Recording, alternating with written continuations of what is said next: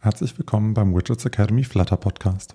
Mein Name ist Damian Bast und meine Mission ist es, Flutter-Entwickler dabei zu unterstützen, großartige Apps zu bauen.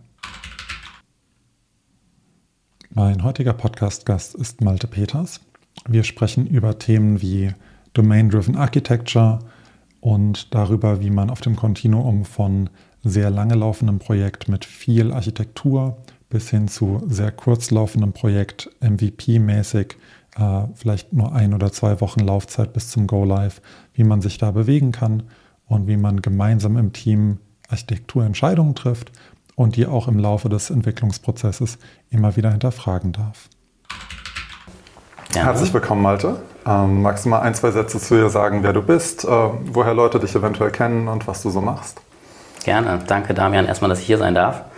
Ähm, ich bin Malte, 32 Jahre alt, äh, bin Softwareentwickler seit, ich weiß nicht genau, zehn Jahren ungefähr.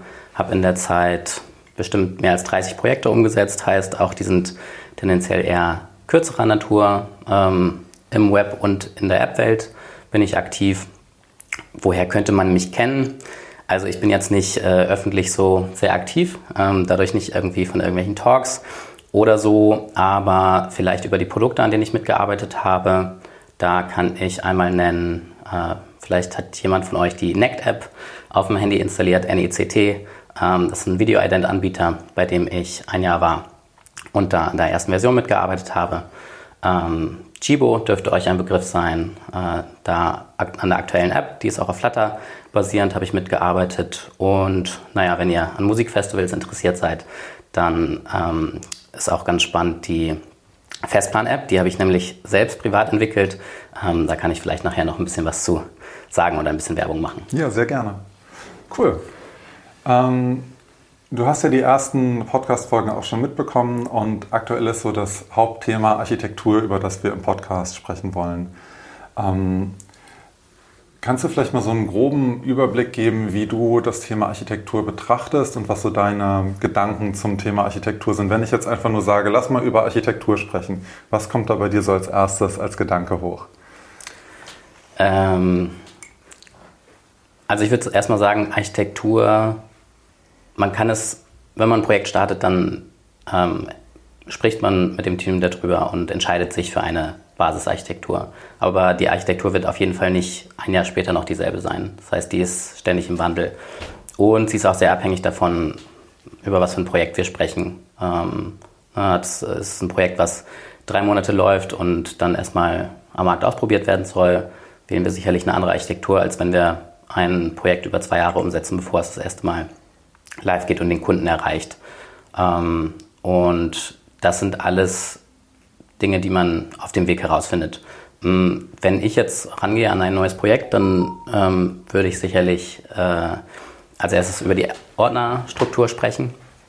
Ähm, und bei der Ordnerstruktur gehe ich zum Beispiel gerne domain-driven vor. Mhm. Ähm, und ich finde, das ist auch so grundsätzlich das Wichtigste, dass das komplette Team ein Verständnis dafür hat, ähm, wie man sich bewegt durch die Applikation und äh, wo man welche Sachen aufbaut. Und wenn du jetzt sagst, ähm, ich gehe nochmal kurz zum Anfang, du sagtest, für ein kurzes Projekt würdest du eventuell eine andere Struktur wählen als für ein langes Projekt. Wenn wir jetzt so das Extrem haben, wir sollen vielleicht einen schnellen Prototypen in zwei Wochen äh, liefern können, was wäre da dein Ansatz? Oder was würdest du da eher machen, was du vielleicht in einem Projekt nicht machen würdest, wo du weißt, das hat jetzt zwei Jahre Vorlaufzeit, bis es wirklich live geht oder bis die ersten Nutzer damit in Berührung kommen? Mm. Grundsätzlich würde ich, wenn es um ein Projekt geht, was sehr schnell am Markt sein soll, auf viele Dinge verzichten. Also ich würde schauen, brauchen wir Mehrsprachigkeit? Brauchen wir äh, Tests und wie tief müssen diese Tests gehen? Welche Art von Tests schreiben wir? Ähm, wie viele Schichten Abstraktion brauchen wir? Und würde da sagen, so wenig wie möglich. Ähm, und gleichzeitig setzt es auch voraus, dass, wenn das Projekt wächst, jede Person, die mitarbeitet, darauf schaut und achtet, wann brauchen wir den nächsten Abstraction Layer und dass wir den dann auch konsequent in die Applikation einführen. Mhm. Das heißt, wenn du, aber würdest du dann bei einem langen länger angelegten Projekt auch mit wenig Abstraktion starten und die schrittweise einführen? Oder würdest du am Anfang vielleicht dich für einen Tag oder zwei mit ein paar Leuten einschließen und sagen, lasst uns schon mal die Ordnerstruktur definieren und selbst wenn wir die Layer vielleicht in den ersten Wochen noch nicht brauchen, sie aber trotzdem schon anlegen, was wäre da dein Ansatz? Ich glaube, so eine Mischung aus. Also ähm, meistens weiß ich noch gar nicht, auch wenn ich jetzt schon weiß, das wird ein Zwei-Jahres-Projekt und äh, wir haben riesige Features und die sind total wichtig, dass die auch funktionieren, was genau wir auf dem Weg dahin brauchen, weil wir die Schnittstellen zum Beispiel erst im Laufe der Zeit erkunden mhm. ähm, oder weil wir auch als Team merken, hier sind wir limitiert. Ich würde grundsätzlich da auch eher den, den Ansatz fahren, möglichst wenig Abstraktion zu haben, ähm, weil ich glaube, dass man, dass Schnelligkeit wichtig ist, um schnell im Markt zu sein. Ähm, und ich arbeite in der Agentur Protofy. Ähm, Agenturenarbeit meistens auch so aussieht, dass es ähm, einen bestimmten Zeitpunkt gibt, an dem, das, an dem die App live sein soll. Ähm, und da gilt es immer den richtigen, ja, den Weg zwischen Stabilität und ähm, ja, vielleicht nicht Stabilität, stabil sollte die App immer sein, ähm, aber ähm, Abstraktion und Geschwindigkeit zu finden. Stabilität vielleicht auch eher im Sinne von wie gut man den Code warten kann, also oder wie viel Vereinfachung im Code schon drin steckt oder wie viel Gedanken man quasi sich nach der ersten Implementierung nochmal macht. Ne? Genau. Ja. Ähm, du hast gerade eben Domain-Driven Design oder angesprochen, dass du quasi Ordnerstruktur domainartig aufziehen würdest. Ich muss zugeben, ich habe selbst Domain-Driven Design noch nicht gelesen. Ich habe es mir gerade erst bestellt. Ähm, ich habe bisher immer eine Feature-Based Architektur verwendet oder habe mich dahin entwickelt zu sagen, ich habe quasi den äh, Hauptordner und darin habe ich einen Feature-Ordner und jedes Feature könnte man theoretisch auch in ein Package rausziehen. Äh, Mache ich meistens nicht, weil das ähm, zu viel Overhead für mich erzeugt. Aber wie unterscheidet sich jetzt Domain-Driven Architektur oder Ordnerstruktur von so einer Feature-Based Architektur, wenn überhaupt? Ähm ich glaube, es sind Kleinigkeiten. Ähm, jetzt muss ich sagen und auch gestehen, ich gehe den, also ich, ich äh, bin auch ursprünglich feature-basiert vorgegangen und wechsle jetzt gerade erst auf ein etwas klareres Domänenmodell und kann auch noch nicht sagen, ähm, es gibt ja auch Domänen, die werden richtig, richtig groß. Mhm. Wie macht man da drin wieder eine Unterstruktur? Mhm. Ähm, um es jetzt einfach zu halten, ähm, wenn wir irgendwie eine To-Do-App uns anschauen, dann habe ich das To-Do, was womöglich eine eigene Domäne ist. Und dann gibt es ähm, eine Möglichkeit, dieses To-Do zu erstellen. Und wenn wir jetzt aber an Things denken, ich weiß nicht, ob ihr die Mac-App kennt oder du die Mac-App kennst. Mm, ähm, das nee. ist auch eine To-Do-Listen-App, die mhm. äh, nur im Mac-Ökosystem funktioniert, da aber sehr, sehr gut und viele Sachen an so ein To-Do dranpacken kann.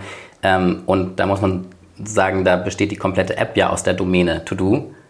Das heißt, ja. die ist entsprechend riesig und äh, da weiß ich zum Beispiel wieder nicht, ob da der, ähm, der Domänenansatz der richtige ist oder ob man dann innerhalb der Domäne noch Unterstrukturen braucht. Mhm. Ja, ich glaube, wenn quasi To-Do das einzige Feature ist, könnte man ja auch drüber nachdenken, quasi die Schichten oder diese, die Unterfeatures von To-Do als Features zu betrachten. Wenn man, also dann wäre quasi die gesamte App im Zweifel das Package To-Do. Absolut. Und äh, unten drunter hätte man die äh, To-Do-Features. Wie kam es, dass du quasi diesen Switch von Feature-Based auf Domäne, also wo kam dieser Impuls her, dich damit auseinanderzusetzen und wie ging dann dieser Gedankenprozess, dass du dir das angeschaut hast und dann gesagt hast, das klingt spannend ähm, mit deiner Erfahrung, die du jetzt auch schon hast, erscheint es dir der nächste logische Schritt zu sein? Ähm, also das kommt aus einem Projekt, was ähm, eher über zwei, drei Jahre ging, auch ein Flutter-Projekt, ähm, wo ich das Gefühl hatte, dass wir als Team die Features nicht mehr so richtig trennen konnten voneinander, weil ähm, die einzelnen ja, Features dann auch aufeinander zugegriffen haben. Und dann die Frage war, ziehen wir jetzt alles, was gemeinsam genutzt wird, raus in, naja, neue Features sind es nicht, mhm. aber vielleicht in einen Shared-Ordner, mhm. den wir auch schon hatten, ja. wo dann aber plötzlich ja auch, ähm, ich sag mal, domänenspezifische Dinge dann drin stehen würden und nicht nur abstrakte, ähm, geteilte Logik. Und in dem Moment haben wir dann die Entscheidung getroffen, also auch weil wir dann schon eine ziemliche Menge an Features hatten, das Ganze ähm, auf ein domänenbasiertes System umzubauen. Und dadurch weniger Ordner zu haben, in diesen Ordnern grundsätzlich mehr, aber dadurch mehr Klarheit, indem, naja, wenn die eine Domäne etwas aus der anderen Domäne benutzt, dann ähm, muss man nicht erst gucken, in welchem Feature liegt das, sondern ähm, dass, dass man dann in diesen Domänenordner verlinkt. Okay, kannst du vielleicht einmal für die Zuhörer schnell erklären, was Domänen, also wie diese Domänenstruktur konkret aussieht? Weil Feature, glaube ich, kann sich jeder vorstellen, aber wie unterscheidet sich das jetzt so konkret oder wie sieht so eine Ordnerstruktur aus? Vielleicht ein Beispiel vom To-Do oder so. Ja, ähm, ich glaube, am To-Do gelingt es mir nicht so gut. Vielleicht nehmen wir eher eine E-Commerce-App. Ja, gerne. Ähm, da wäre es so, da gibt es die Domäne, also, oder was gibt's, würde es für Features geben, die uns einfallen? Vielleicht eine, ein Basket, also ein Warenkorb, eine Wunschliste und eine Produktsuche. Mhm. Und wenn wir jetzt domänenbasiert arbeiten, dann würden wir sagen, Produkt ist eine Domäne. Mhm. Und ähm, der Basket hat natürlich ähm, Referenzen aufs Produkt, die Wunschliste hat Referenzen aufs Produkt und auch die Suche hat Referenzen aufs Produkt. Aber man sagt, Produkt ist die Domäne und ähm, die anderen Bereiche könnten ebenfalls Domänen sein, das kann man sich dann aussuchen, aber sie, die ähm, Logik, wie die Produkte zum Beispiel gefetcht werden, die liegt dann nicht mehr im Basket, mhm. sondern in, in der Domäne Produkt.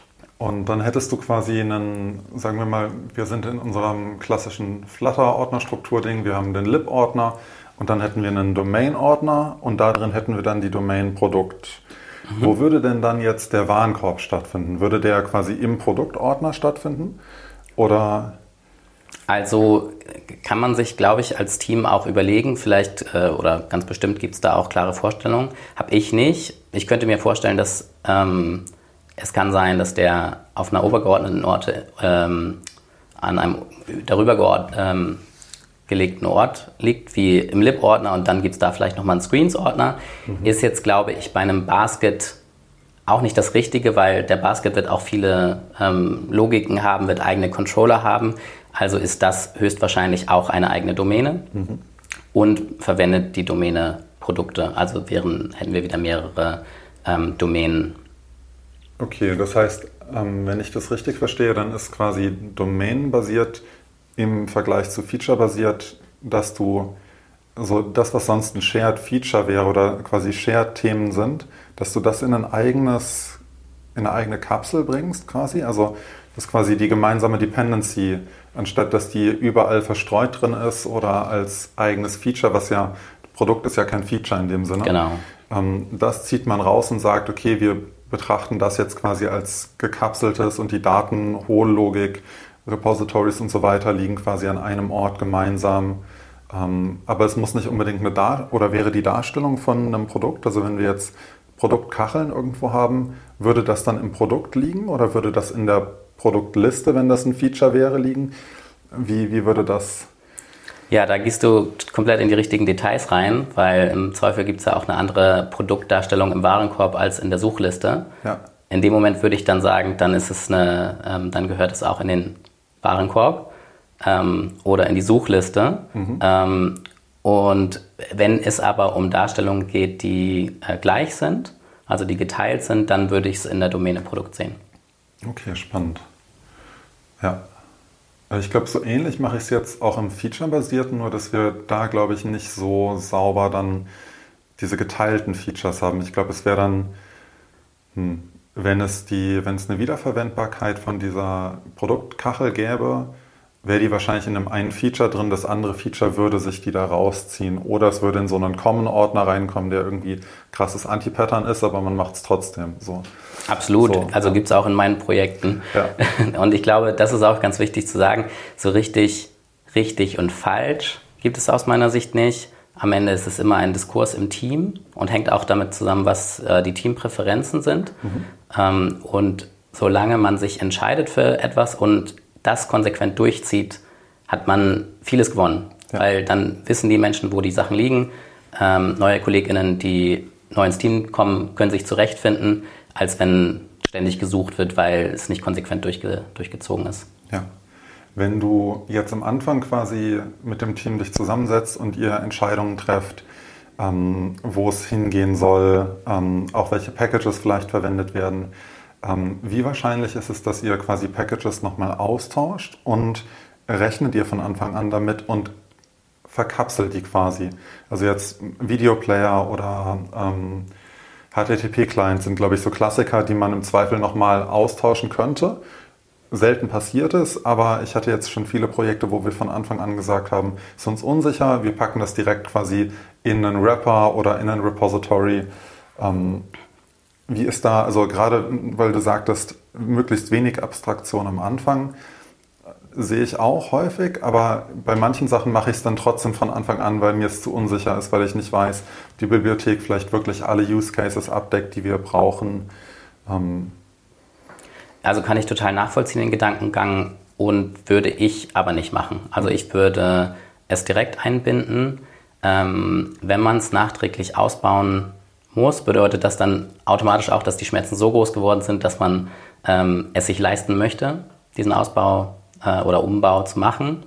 Ähm, heißt natürlich im Vergleich zu deinem Ansatz, dass man es wahrscheinlich noch seltener macht, das mhm. nachträglich austauschen. Ähm, umso wichtiger ist dann ähm, von vornherein gute Entscheidungen zu treffen. Das ist jetzt so leicht gesagt und äh, habe ich auch keine Antwort darauf, wie man das macht. Ähm, meistens läuft es bei mir und den Projekten, die wir in der Agentur haben, darauf hinaus, dass wir beim nächsten Projekt schauen, was hat uns an Library Schmerzen bereitet und können wir das durch eine andere Library, die, die wir vorher nicht kannten, die wir unterschätzt haben, die neu an den Markt gekommen ist, ähm, äh, kann, kann die das besser und es dann zu machen. Aber es gibt natürlich auch die Situation, dass etwas so viel Schmerz bereitet, dass man es nachträglich austauscht. Mhm. Ähm, äh, ich, wir hatten da eine als Beispiel eine Snackbar Library. Ähm, ich weiß den Namen nicht, deshalb äh, kann ich ihn jetzt auch nicht nennen wo wir gemerkt haben, puh, ähm, das war doch ziemlich schwer, am Ende das Ganze noch zu handeln und haben uns dann entschieden, dafür die ähm, von Flutter, die Snackbar-Variante ähm, zu nehmen, die es, glaube ich, zum Projektstart so noch nicht gab oder zumindest mhm. nicht so viele Funktionalitäten hatte. Ja. Ja, der Scaffold Messenger wahrscheinlich, der genau. dann irgendwie neu nochmal genau. aufgebaut wurde, ja. Ja, okay, spannend. Okay, wir hatten jetzt schon so ein bisschen das Thema, wie so ein Feature strukturiert ist. Ähm, ich finde das Thema Dependency Injection ist immer noch ganz interessant zu gucken, ähm, wie macht man das dann ähm, tatsächlich, wenn das eine Feature auf Daten aus dem anderen zugreifen muss oder generell. Ähm, was ist da momentan deine Meinung zu ähm, Dependency Injection oder das ganze Pattern drumherum so? Also ich bin ein großer Fan von Riverpod als State Management Tool und ähm, wir haben am Anfang sowohl Riverpod als auch GetIt verwendet. GetIt dann, um Dependency Injection zu machen. Und ich hatte mehr und mehr das Gefühl, umso länger wir es benutzt haben, dass ich GetIt immer dann benutzt habe, wenn meine Architektur nicht sauber war, weil ich dann so Portale geöffnet habe, um irgendwie Daten von A nach B zu schleusen. Und in neuen Projekten setze ich nur noch äh, Riverpod ein ähm, und benutze da, das sind so also äh, globale Variablen, und die können dann geteilt benutzt werden. Hat seine eigenen Komplikationen, ähm, hat seine eigenen Problemchen, ähm, aber deshalb habe ich aktuell keine Dependency Injection in den Apps, die ich umsetze. Also außer Riverpod. Ich würde Riverpod jetzt auch in die Dependency Injection mhm. äh, Ebene reinschieben. Ähm, okay, spannend. Und wenn du Riverpod verwendest, heißt das ja wahrscheinlich automatisch auch, dass alle Dependencies, die deine Klassen haben, dann in den Provider in diese Klasse rein übergeben werden. Als du mit Getit noch gearbeitet hast, waren die Probleme, die, oder die du dann ähm, hattest, kamen die daher, dass du anstatt die im Constructor zu übergeben, du das innen drin dir mit Getit geholt hast? Oder wo, wo waren dann so die Probleme, die da aufgetaucht sind? Ähm, ja, ich, ich würde sagen, so für, für mich ist das klassische oder die 50 Prozent der Flutter-Probleme als, Ent, als Entwickler, als Entwicklerin sind, wo bekomme ich den Kontext her mhm. oder wo bekomme ich, also als Riverpod-Entwickler, die Ref her. Ja. Ähm, und an den Stellen, wo man die nicht bekam, ähm, sind dann solche Sonderlösungen gebaut worden, weil man dort mit GetIt plötzlich sich dieses, ne, das meinte ich eben mit dem Portal, da schafft man sich das Portal und plötzlich ist der Kontext da, ist dann nicht unbedingt der Kontext, den man eigentlich gerade benutzen möchte, aber es ist ein ja. Kontext. Ja. ähm, oder eben die Ref. Mhm. Und das waren dann die Situationen. Und ich bin mir sicher, all diese Situationen kann man besser lösen, indem man es eben dann doch über den Konstruktor übergibt. Mhm. Ähm, aber es gibt Situationen, die, die empfinde ich als ja, eher schwierig, wo man über einen relativ weiten Weg, so fühlt es sich an, ähm, diese Referenzen weitergeben muss. Ja. ja, verstehe ich. Also ich bin selbst auch von Getit zu Provider zu Blog äh, zu Riverpod jetzt. Also so, das ist so mein Weg, den ich gegangen bin. Ähm, und hatte lange Zeit auch Getit mit Blog im Einsatz. Mhm. Ähm, bin jetzt aber ganz happy mit Riverpod auf der einen Seite. Auf der anderen Seite, ähm, wie du sagst, es ist halt quasi, wo kriege ich das Ref her, wo kriege ich den Kontext her, ist nicht immer einfach zu lösen. Ähm, ich bin die letzten Tage relativ tief so in Riverpod eingestiegen und habe festgestellt, dass Ref und Kontext am Ende ist es das Gleiche, mhm. ähm, weil Riverpod ja auch wieder nur ein Inherited Widget ist und du auf diesen Provider-Container irgendwie zugreifen musst und den findest du halt irgendwie über den Kontext.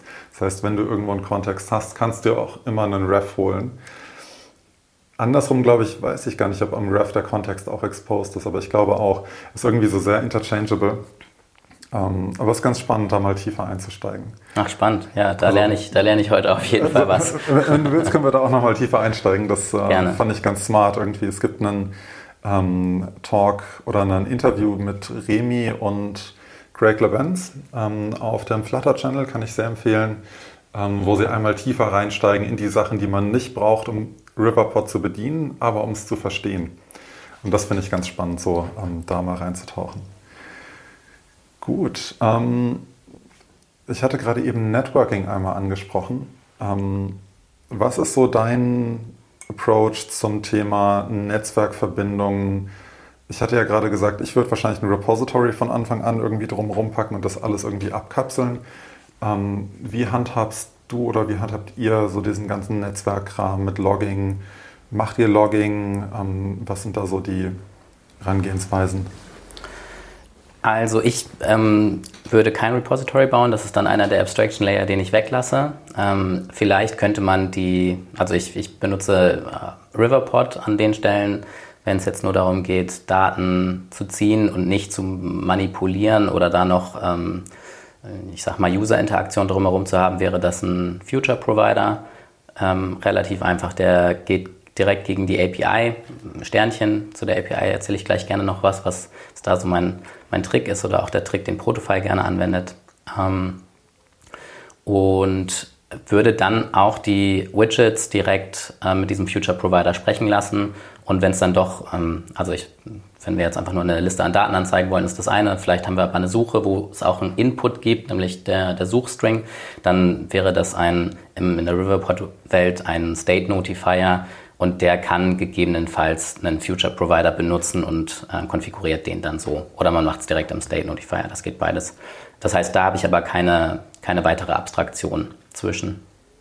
Ähm, bei der API ähm, kann ich sagen, ich habe noch ganz wenig Code geschrieben, um mir einen API-Client aufzubauen und finde das super, weil als ich das am Anfang gemacht habe, dachte ich so, Eieieiei, ich komme hier aus der Web-Welt, äh, kann easy peasy mit JavaScript sprechen, äh, beziehungsweise mit JSONs sprechen, ähm, muss im Zweifel, wenn ich nicht TypeScript benutze, nicht mal typisieren. Und jetzt bei Dart und Flutter muss ich große Models aufbauen und muss gucken, wie die genestet sich auch deserialisieren und so weiter und so fort. Ähm, meistens sprecht ihr mit einer API, die auch eine Schnittstellendokumentation hat, zum Beispiel Swagger. Und da, also Swagger ist ähm, dann ein Open API äh, Spec-File, was da dem zugrunde liegt. Und mit diesem API-File kann man auch eine, einen API-Client sich generieren lassen, auch für äh, Flutter und Dart. Ähm, das nennt sich Open API Generator, heißt das, glaube ich, das äh, PUB-Package. Und in der Theorie schmeißt man dort nur das YAML-File rein und bekommt dann einen API-Client, der, der ja, typisierte Models zurückgibt und im Prinzip einfach Funktionen darauf ausführt, wo gesagt wird, welche Inputs, Inputs damit braucht. Und ähm, dadurch, dass das alles generiert wird und dann im Zweifel auch in einem eigenen Package liegt, also so würde ich es immer machen, ähm, haben wir nur den Future Provider, der auf, dieses, auf diesen, diesen API-Client benutzt, mhm. ihn konfiguriert, Sachen reinsteckt, die Daten zurückgibt und schon, wenn wir diesen Future Provider im Widget benutzen, haben wir die Daten da. Ähm, und der Weg, den finde ich ziemlich kurz und angenehm. Und das eine, was ich jetzt an all die Riverpod-EntwicklerInnen unter euch äh, noch mitgeben würde, vielleicht macht ihr es schon, ähm, der Future Provider benutzt so ein, ähm, eine Klasse, die heißt Async Value und das kann man auch im ähm, State Notifier benutzen. Und das mache ich typischerweise, weil im Prinzip spart man sich dann im Widget auch noch den Future Builder, weil man ein Async Value aus dem, äh, aus dem State Notifier zurückgibt und dann kann man einfach auf das, was da zurückgibt, so einen Punkt When ausführen und da hat man dann ein Loading, Error und Data. Das heißt, dein State vom State Notifier ist ein Async Value. Ja, genau. Okay, ja, nice. Ja. Und ähm, also das in Kombination finde ich richtig schön kurz und hat aber auch in bisher allen Projekten gut funktioniert. Mhm. Und deshalb kann ich nur sagen, ich, ich es. Du sagtest gerade theoretisch, lässt sich das einfach äh, generieren. Kannst du das ein bisschen ausführen? Also man kann wahnsinnig viel modellieren mit äh, im OpenAPI Spec-File. Mhm. Also da, weil das Backend ähm, diverse Dinge zurückgeben kann, kann auch sagen, zu einem Endpunkt kann ich dir unterschiedliche Datentypen zurückgeben. Ne? Das ähm, ist dann Polymorphie, glaube ich, heißt, heißt das. Und einige von den Dingen, also von diesen Spezialfällen, kann der OpenAPI Generator auch ähm, generieren, andere nicht. Ähm, also das mit der Polymorphie funktioniert grundsätzlich. Ich finde die Schreibweise danach nicht so schön, weil man dann so ein One-Off-Objekt zurückbekommt. Da muss man erst nachgucken, was steckt denn tatsächlich drin. Das geht, aber ich finde es nicht schön vom Code. Ähm, was uns aber zum Beispiel auch aufgefallen ist, dass ähm, äh, wenn wir Enums aus der API zurückgeben, dann werden die auch als Enums erzeugt. Und wenn das Backend plötzlich einen neuen Enum-Typen hinzufügt, dann führt das dazu, dass die Response in Apps, die vorher rausgekommen sind, weil sie noch das alte Schema implementiert haben, nicht mehr deserialisieren können. Und das ist eigentlich ein großes Problem, weil ein Enorm möchtest du sehr gerne im Backend erweitern können. Ähm, und da gibt es dann auch wieder Wege drumherum. Dann kann man sagen, hey, generiere mir bitte immer noch so einen Default-Type dazu und dann würdest du in den Apps auch immer implementieren, was passiert, wenn ich das nicht deserialisieren kann mit diesem Enum. Aber ja, das ist das, was ich mit Theorie und Praxis ja. meine. Es ja, gibt ein paar total spannend. Also, Details dahinter. Ja. Gibt es noch weitere Sachen, die schwierig sind im Umgang mit der Open API-Definition ähm, oder mit dem Generator? Ähm, wir verlassen uns dann 100% darauf, dass die, das, das Backfile zu dem passt, was das Backend tatsächlich antwortet. Das heißt, ähm, in dem Moment, wo das Backend nicht aus dem Backend-Code ein Spec-File erzeugt und dadurch das Spec-File garantiert richtig ist, haben wir Probleme, weil in dem Moment, wo ähm, zum Beispiel ein, ein Value, der als, ähm, als obligatorisch gekennzeichnet ist im Spec-File, doch auch mal nicht kommt, was ähm, vielleicht, wenn wir unseren Client, ähm, API-Client selbst geschrieben hätten, kein Problem wäre, weil wir es eh nur als optional, wir brauchen es ja auch nicht unbedingt, kein Problem, dann fehlt das, wenn wir den ähm, generierten API-Client benutzen. Das heißt, es geht auch darum, ähm, ganz klar mit dem Backend abzusprechen, dass das nicht passieren kann oder wie man damit umgeht. Ähm, ne? Weil ich glaube, ganz ausschließen ist immer schwierig. Ähm, und ähm, dadurch braucht man Reporting-Mechanismen und dann kommen wir vielleicht auch auf das Thema, was du gerade schon angesprochen hast mit Logging. Wie gehen wir denn damit um, wenn solche Fehler auftreten? Ähm, ich kann ja gleich mal weiter schnacken. Ja, gerne, gerne. Ähm, ich bin ein großer Fan von Firebase. Ähm, Firebase, ich finde es ein großes, großartiges Produkt und ich finde auch, ähm, ja, wie Flutter mit Firebase zusammen funktioniert, ein, also großartig. Ich glaube, das kommt nicht von ungefähr, beides kommt von Google. Ähm, meine persönliche Meinung ist, äh, dass Flutter vielleicht auch deshalb entwickelt wurde, um das Produkt Firebase noch mehr zu pushen. Das ist äh, sicherlich ein äh, gewagte These, aber ähm, sicherlich profitiert Google ganz, ganz doll davon, dass äh, Flutter-Entwickler auch gerne Firebase benutzen. Ähm, warum mag ich Firebase? Weil die einzelnen Produkte so schön in, ineinander greifen. Ähm, und da würde ich jetzt mir mal nur so Analytics und Crashlytics raussuchen, also Firebase Analytics und Firebase äh, Crashlytics, ähm, die beide relativ einfach zu integrieren sind in so einer Basisvariante, schon ziemlich viel mehr Informationen bieten und warum ineinandergreifen? Na, weil man bei Crashlytics, wenn man einen Crash sieht, auch sehen kann, ähm, welche Steps der User gegangen ist, bevor der Fehler passiert ist, weil die Verbindung zu Analytics besteht. Und ja, also für mich ist das an vielen Stellen ein Game Changer, weil ähm, wahrscheinlich geht es dir nicht anders, Damian. Du bist auch häufig auf der Suche, ähm, den, den Fehler zu reproduzieren. Wenn wir ihn ja. reproduzieren können, können wir ihn einfach fixen, meistens zumindest. Ähm, aber das Problem, wenn wir, keine Ahnung, eine Million Nutzer in Deutschland mit unterschiedlichen ähm, äh, Geräten haben, dann herauszufinden, was zu diesem Fehler geführt hat, ist immer so ein, so ein Thema. Ja. Darf ich da gleich mal einhaken? Wie handhabst du dieses Opt-in für Datenschutz, gerade Crashlytics, Analytics? Ist Crashlytics bei euch immer mandatory oder wird das quasi auch erst mit dem Datenschutz Opt-in äh, aktiv? Und wie schaltest du es an oder aus? Also was ist da quasi der Mechanismus, den du verwendest? Also es ist nicht mandatory. Ähm, ich würde, also wir zählen das unter der Consent-Kategorie Performance. Mhm. Ähm, und entsprechend äh, wäre es das gleiche Häkchen, was man setzt, um Analytics zu aktivieren. Ähm, und äh, am liebsten benutze ich da Services, die sich darum kümmern, weil da steckt eine ziemlich große Regulatorik hinter DSGVO ähm, und äh, weitere, auch europäische Recht, Rechtlinien, die schwer zu erfüllen, sondern man muss sehr viel Energie reinstecken, um das ohne einen Service zu machen. Ne? Weil man muss im Prinzip den Consent auch remote speichern, man muss auch auskunftsfähig mhm. sein und so weiter und so fort. Ähm, da würde ich jetzt gar nicht eine Empfehlung für einen speziellen Anbieter geben. Ähm, bei Protofy ist es meistens so, dass wir Kunden unterschiedlicher Art haben, die auch schon mit einem Consent Management zusammenarbeiten. Da würde ich immer sagen, wenn es irgendwie geht, dasselbe benutzen, mhm. was ihr schon benutzt ähm, und gleichzeitig am besten Kannst du ein paar auflisten, also so, dass die Zuhörer einen Startpunkt haben, wo sie recherchieren können? Ähm, ja, es gibt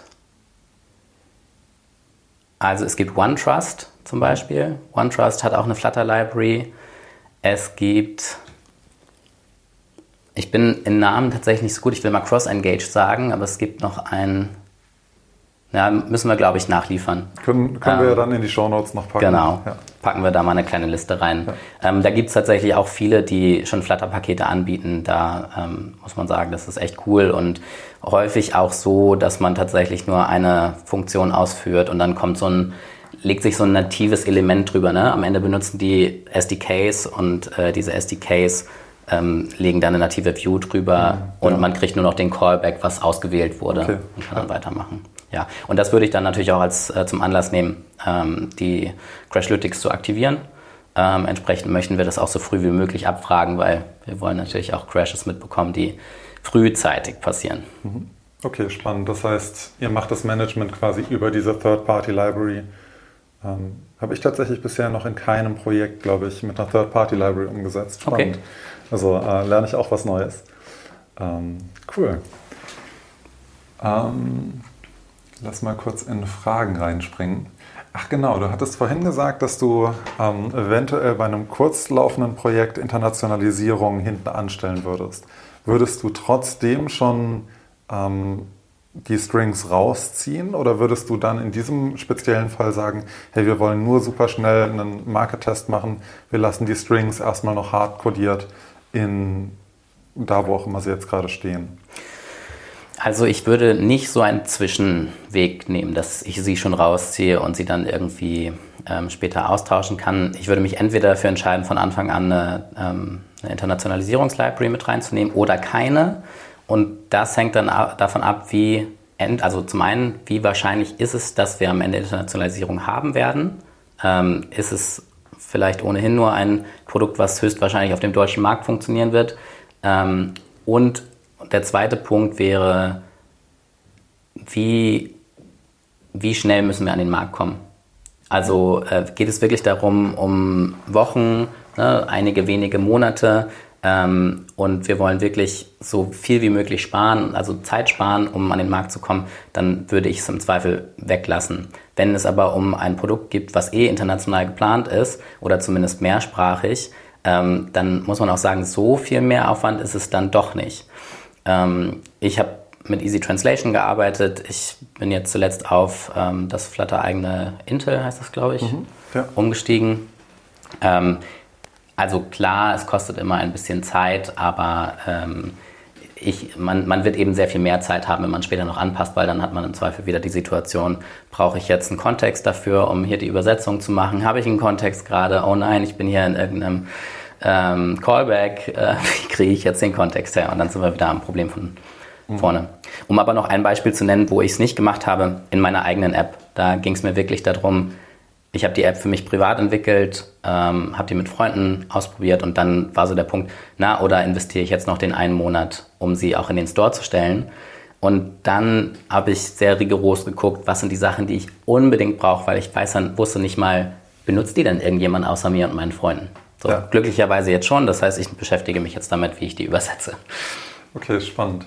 Weil ich hätte, glaube ich, für mich ist der Unterschied, ähm, sollen Leute aus der Businesswelt ähm, Label anpassen dürfen. Ähm, für mich ist das, glaube ich, so, also, oder anders, ich glaube, sobald nicht nur ich auf dem Projekt bin, ähm, versuche ich das direkt rauszuziehen, selbst wenn es nur einsprachig ist. Also ich habe einige Projekte, die einsprachig deutsch sind, ähm, wo wir trotzdem versucht haben, so früh wie möglich auf äh, Internationalisierungsbibliotheken zu gehen und jetzt meistens auch auf die von Flutter. Ähm, einfach um quasi dieses File dann in die Business-Domäne rüberschieben zu können und zu sagen, hey, ähm, ihr könnt selbst eure ganzen Label anpassen. Wir machen quasi das, was im Design hinterlegt war. Und wenn es dann Iterationen gibt, können wir das quasi rüberspielen und ihr könnt das selber machen. Oder wenn es dann übersetzt werden soll, kann man einfach ein Tool anbinden, das äh, dann das ARP-File oder JSON-File hochlädt und ähm, dann sogar hier mit automatischen Pull-Requests und so weiter das zurückzuspielen. Finde ich, ein, find ich ein sehr schönes Argument und ich glaube, ehrlich gesagt, trifft das auch alle Projekte, wo ich entweder ähm, Internationalisierung eingesetzt habe oder eben nicht. Ne, mein privates Projekt, wo ich als einziger Dev, aber auch derjenige, der die Texte anpasst, ja. ähm, bin, braucht es nicht unbedingt. Ähm, und äh, in den meisten Projekten, die ich mit der Agentur umgesetzt habe, vielleicht sogar in allen, haben wir Internationalisierung drin. Ja, ist naheliegend. Hattet ihr oder hattest du mal das Thema ähm, Übersetzungen aus dem Backend nachzuladen? Ja, haben wir drin. Ähm, das ist, also ist insbesondere da spannend, wo es auch Regulatorik gibt. Wenn wir jetzt zum Beispiel im E-Commerce-Bereich schauen, dann gibt es ähm, da immer mal eine Anpassungen, die man vielleicht auch über die Übersetzung ähm, machen möchte, ähm, äh, wenn es dann um den Streichpreis gibt geht, den Aktionspreis und dann hat man sich irgendwo vertan mit dem Namen, gerade wenn man dann in vielen Ländern unterwegs ist, ähm, ergibt das total Sinn, etwas anpassen zu können. Und oder zum Beispiel auch fehlende Übersetzungen mhm. nochmal nachliefern zu können, die man in der initialen App-Auslieferung ähm, nicht mit drin hatte. Wir haben das in einem Projekt gemacht, da kam Easy Translation zum Einsatz. Da kann man so Loader bauen mhm. und da haben wir dann ein asynchronen Loader gebaut, der auf ja, Daten aus dem Backend ähm, das Ganze gemacht hat. Und der hat die nur über, also er hat nicht das ganze File ausgeliefert, sondern ähm, wir haben dann nur die Änderungen gegenüber dem Originalfile da drin gehabt und haben die beiden gemerged und das ist dann quasi das Resultat von dem Loader gewesen. Ja, spannend. Okay, also Easy Localization war jetzt auch so der einzige Weg, der mir bekannt war, wie man das machen kann. Deswegen die Frage, ob ihr da vielleicht mit der nativen Flutter-Bibliothek schon mal Erfahrungen, aber wahrscheinlich ähm, Keine Erfahrung. suchen wir da alle noch nach einem Weg, äh, das damit zu machen und das geht, glaube ich, aktuell noch nicht. Ja, cool. Ja, ich überlege gerade, ob da noch ein anderes Thema. Ah ja, genau. Wie ist es denn, ähm, wenn du jetzt einen INAM-Wert oder sowas übersetzen willst und ihr jetzt auf die Flutter eigene Übersetzungsbibliothek gegangen seid? Ich habe da immer das Problem, dass es richtig schwierig ist, irgendwie, wir haben einen String und wir wollen diesen String jetzt gerne als Key verwenden zum Übersetzen. Easy Localization geht das ganz einfach, weil wir ja irgendwie ein JSON oder was anderes im Hintergrund haben können. Ähm, hast du das Thema schon mal gehabt im neuen Fall und hast du eine Lösung? Oder? Nee, leider nicht. Schade. Okay. Hätte ja sein können, wäre, wäre cool gewesen. Ähm, wenn wir nochmal so einen ganz großen Bogen schlagen und uns um das Thema Design und Theming und sowas Gedanken machen, Ähm, du hast jetzt schon sehr viele Projekte umgesetzt. Wie ist momentan dein Herangehen an Design, wenn wir jetzt sagen, wir haben nicht nur ähm, ein Zwei-Wochen-Projekt, wo es vielleicht alles super schnell gehen soll, sondern es wäre so ein Zwei-Jahres-Projekt und es gibt schon ein Corporate Design ähm, in irgendeiner Form. Wir haben vielleicht äh, einen Konzern, die haben eine Abteilung, die haben alles schon vorgegeben. Ähm, wie würdest du da rangehen, das quasi in die App reinzubringen? Die haben vielleicht keine Gestaltungselemente jetzt für die App vorgegeben, sondern Sachen wie Farben, Texte, ähm, vielleicht Abstände, vielleicht aber auch nicht. Ähm, aber mal angenommen, ihr hättet Abstände, Farben, Texte, ähm, so. Ja, ich ähm, bin da, glaube ich, einen ganz typischen ähm, Erfahrungsweg gegangen, wie, wie bei vielen anderen vielleicht auch, ähm, und habe am Anfang alle meine Widgets selbst gebaut, mir eine eigene Typo, ein eigenes Typo oder Typography-Widget gebaut und ähm, ein eigenes Space-Widget und so weiter und so fort. Und habe damit ein, Design umgesetzt, was ja tatsächlich auch wenig Ähnlichkeit zu Material Design hatte. Und dann merkt man irgendwann, wenn man den Dark Mode umsetzen möchte oder wenn man das äh, Text Scaling umsetzen möchte, ei, wie mache ich das denn jetzt? Ähm, und deshalb bin ich mittlerweile auf dem Weg dahin, noch nicht angekommen, aber das Material Design mal zu durchsteigen. Ich finde es ähm, an sich sehr mächtig. Ähm, Flutter setzt es hervorragend um, auch Material Design 3 sind schon ganz, ganz viele Widgets da.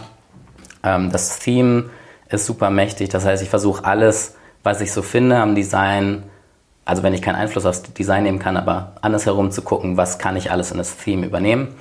Ähm, und da Texte drin zu haben, da die Farben drin zu haben und dann auch die Material Design Widgets zu nehmen, die Flutter anbietet, weil die sind echt cool. Ne? Die können, die, du kannst die im Prinzip alle zueinander ähm, komponieren, kannst sie da hinstellen und die passen zueinander. Es ist dann ein bisschen langweilig, finde ich, wenn man jetzt das Design einfach nur so ähm, nach dem Theme macht, ähm, aber dafür gibt es auch wieder Möglichkeiten. Dann ähm, kann man einzelne Widgets, geht man nochmal ein neues Theme mit drumherum, was das andere ergänzt und sagt, okay, aber das möchte ich ein bisschen da anders haben, das möchte ich ein bisschen da anders haben. Aber ich glaube, da profitiert man ganz viel davon und eben die angesprochenen Dark Mode und Text Scaling werden da out of the box unterstützt. Und so hat man dann schon ziemlich viel von dem, wo man früher viel geackert hat, jetzt auch so, also ich erinnere mich da an die React Native Welt, mhm. ähm, aus der ich auch komme, hat man dann schon geschenkt. So. Und daher würde ich auch versuchen, Einfluss zu nehmen aufs Design. Ne? Wenn man eins vorgesetzt bekommt, dann zu sagen, ha, ihr benutzt schon ganz schön viele Schriftarten, können wir die nicht vielleicht auf folgende, und es sind ja auch nicht wenige, aus dem Material Design beschränken. Mhm. Und wenn, also Material Design hat jetzt eine ganze Menge Schriftfelder quasi zur Verfügung. Ich glaube, es sind neun oder sogar mehr. Also mit äh, Body, Display und Heading, glaube ich. Das sind, glaube ich, die drei mindestens, die mir bekannt sind. Ähm, das heißt, wir hätten quasi neun Felder, aber es, manchmal gibt es nicht so richtig ein Mapping zwischen dem, was jetzt in dem CI des Kunden drin steckt und in dem, was jetzt in Material vorgesehen ist würdest du dann eher quasi ein Feld zweckentfremden und dann überall schauen, dass, weil Material holt sich ja häufig den Default irgendwo und würdest du dann eher gucken, äh, dass du alle Defaults versuchst auszuschließen, die irgendwo sich gezogen werden? Oder würdest du sagen, nee, das ist dann der Fall, wo wir uns eine eigene Theme-Extension oder ein eigenes zusätzliches Widget oder sowas oder dann ähm, ja, in irgendeiner Form das anders bauen? Ähm, wie würdest du da rangehen? Mm, also ich habe den Fall jetzt noch nicht gehabt, seitdem ich wieder auf dem Weg mehr in Richtung Theme bin. Mhm. Ähm, also initial das Projekt, was ich gerade angesprochen habe, da war es definitiv so, dass es mehr Schrifttypen gab, als äh, das Theme hergegeben hätte. Ähm, wahrscheinlich, also Zweckentfremden finde ich immer ein bisschen schwierig, weil man muss es dann innerhalb des Teams, ich sag mal, enforcen, dass es richtig gemacht wird und nicht, dass dann diese eine ähm, Typo benutzt wird und dann händisch angepasst wird, um dahin zu kommen. Ähm, deshalb ist wahrscheinlich eine Extension dann ein ordentlicher Weg, äh, dass, man, dass man Also im besten Fall hat man, schaut man aufs Design, was irgendwie in Figma liegt oder in einem anderen Tool, hat dort einen Namen von dieser Font und, oder von diesem Schriftschnitt und findet den auch wieder in dem, wie man entwickelt. Das wäre immer so meine Herangehensweise. Und da könnte man entweder auf der Dev-Seite das Ganze anpassen über eine Extension oder man spricht nochmal mit dem Design, um es da anzupassen. Ja. Wo du gerade Naming sagst, häufig ist ja auch, wenn man jetzt Farben oder sowas hat, dass die, das hat dann irgendwie, der Kunde hat irgendwie so einen fancy Gelb und das hat dann so einen besonderen Namen, der irgendwie mit der Firma irgendwie zusammenhängt. Und vielleicht ist es jetzt die Primary in Material, aber vielleicht auch nicht. Und äh, so oder so würde man quasi immer im Figma-Design nicht Primary stehen haben, sondern den fancy Namen. Ähm, oder wenn man jetzt zwischen Dark und Light Mode wechselt, dann steht ja meistens im Figma nicht Primary, sondern wieder dieser äh, spezielle Name. Habt ihr da eine Lösung für gefunden? Also keine, wo ich jetzt sagen würde, hey, hört mir mal zu, macht das so, wie ich es mache. Mhm. Ähm, wir haben eine, Colors, eine eigene Colors Class zum Beispiel gehabt, wo wir tatsächlich die Namen aus dem Figma übernommen haben. Dann hat man zumindest da den Sync, aber dann ist man natürlich vom Theme entfernt. Mhm. Ähm, das hat funktioniert aber ich äh, finde nicht, dass es die, das Ende der Entwicklung sein kann. Ja. Habt ihr mal mit Extensions gearbeitet? Also nicht mit Theme Extensions, sondern quasi einfach, um irgendwie schneller auf die Felder zuzugreifen? Oder wie greift ihr jetzt zum Beispiel auf die Primary Color zu, wenn ihr die in einem Button habt oder so? Ähm, also meinst du wie ich jetzt an die Farbe aus dem Theme rankomme oder aus dieser genau, also, Colors Class? Ja, vielleicht beides. Oder so die Frage wäre, schreibt, schreibst du oder schreibt ihr Theme of Context und dann quasi die ganzen Unterklassen aus? Oder habt ihr das euch quasi in einen Shortcut gepackt, der dann in einer Extension auf äh, die ja, Theme-Klasse ja. oder auf dem Bildkontext vielleicht sogar liegt?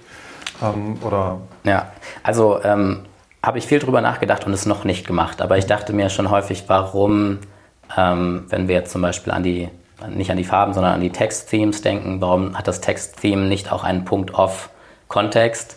Mhm. Warum fange ich mit Theme of Kontext an und schreibe dann den ganzen ja. Text? Hast du sowas mal gebaut? Ähm, ja, in manchen Projekten haben wir es so, dass wir eine Bildkontext-Extension haben und die geht dann quasi direkt auf den Bildkontext und man kann dann Kontext, Punkt und dann kann man direkt auf sein Theme zugreifen. Ah. Oder man kann direkt, äh, direkt auf den Textstyle zugreifen oder auf eine Farbe oder was in der Art, wo man dann wirklich komplett diese Zwischenschritte removed. Natürlich die Gefahr, dass man irgendwas shadowt, aber auf Kontext gibt es gar nicht so viel, deswegen kann man das schon machen und man kann dann leicht ähm, die Weiterleitung ändern. Also ob du jetzt deine eigene Colors-Klasse hast oder ob du auf eine Theme-Extension äh, zugreifst, ist dann für dich als Konsument nicht mehr so relevant. Ähm, ja, genau. Das funktioniert ganz schön. Ähm, gleichzeitig muss man dann sicherstellen, ähm, dass man auch das Theme zur Verfügung hat. Weil meistens machen wir dann da einen Cast, weil Theme of Context ist nullable. Ähm, und in den meisten Fällen willst du aber kein Default Value im äh, also die Frage ist ja immer, wo will man den Default Value haben? Ja. Will man den am Ende im Konsumenten haben oder sollte den eigentlich, äh, sollte der weiter oben ja. bereitgestellt werden? Theoretisch könnte man in dieser Build-Context-Extension-Methode auch Default Values zurückgeben, aber eigentlich ist die App kaputt, wenn es kein Theme gibt. Also so die Frage, will man denn dann überhaupt was zurückgeben? So, das, äh, ja. ja. voll. Aber also coole Lösung, mag ich. Also auch weil ähm, man dann an, einfach Kontextpunkt eintippen kann und wenn man sich nicht mehr an den Namen erinnert, wo man das nochmal drin hatte, dann ja. ähm, wird es einem vorgeschlagen, während man, wenn man Text-Theme auf Kontext machen, dann muss man zumindest wissen, dass es das Text-Theme ist. Ja.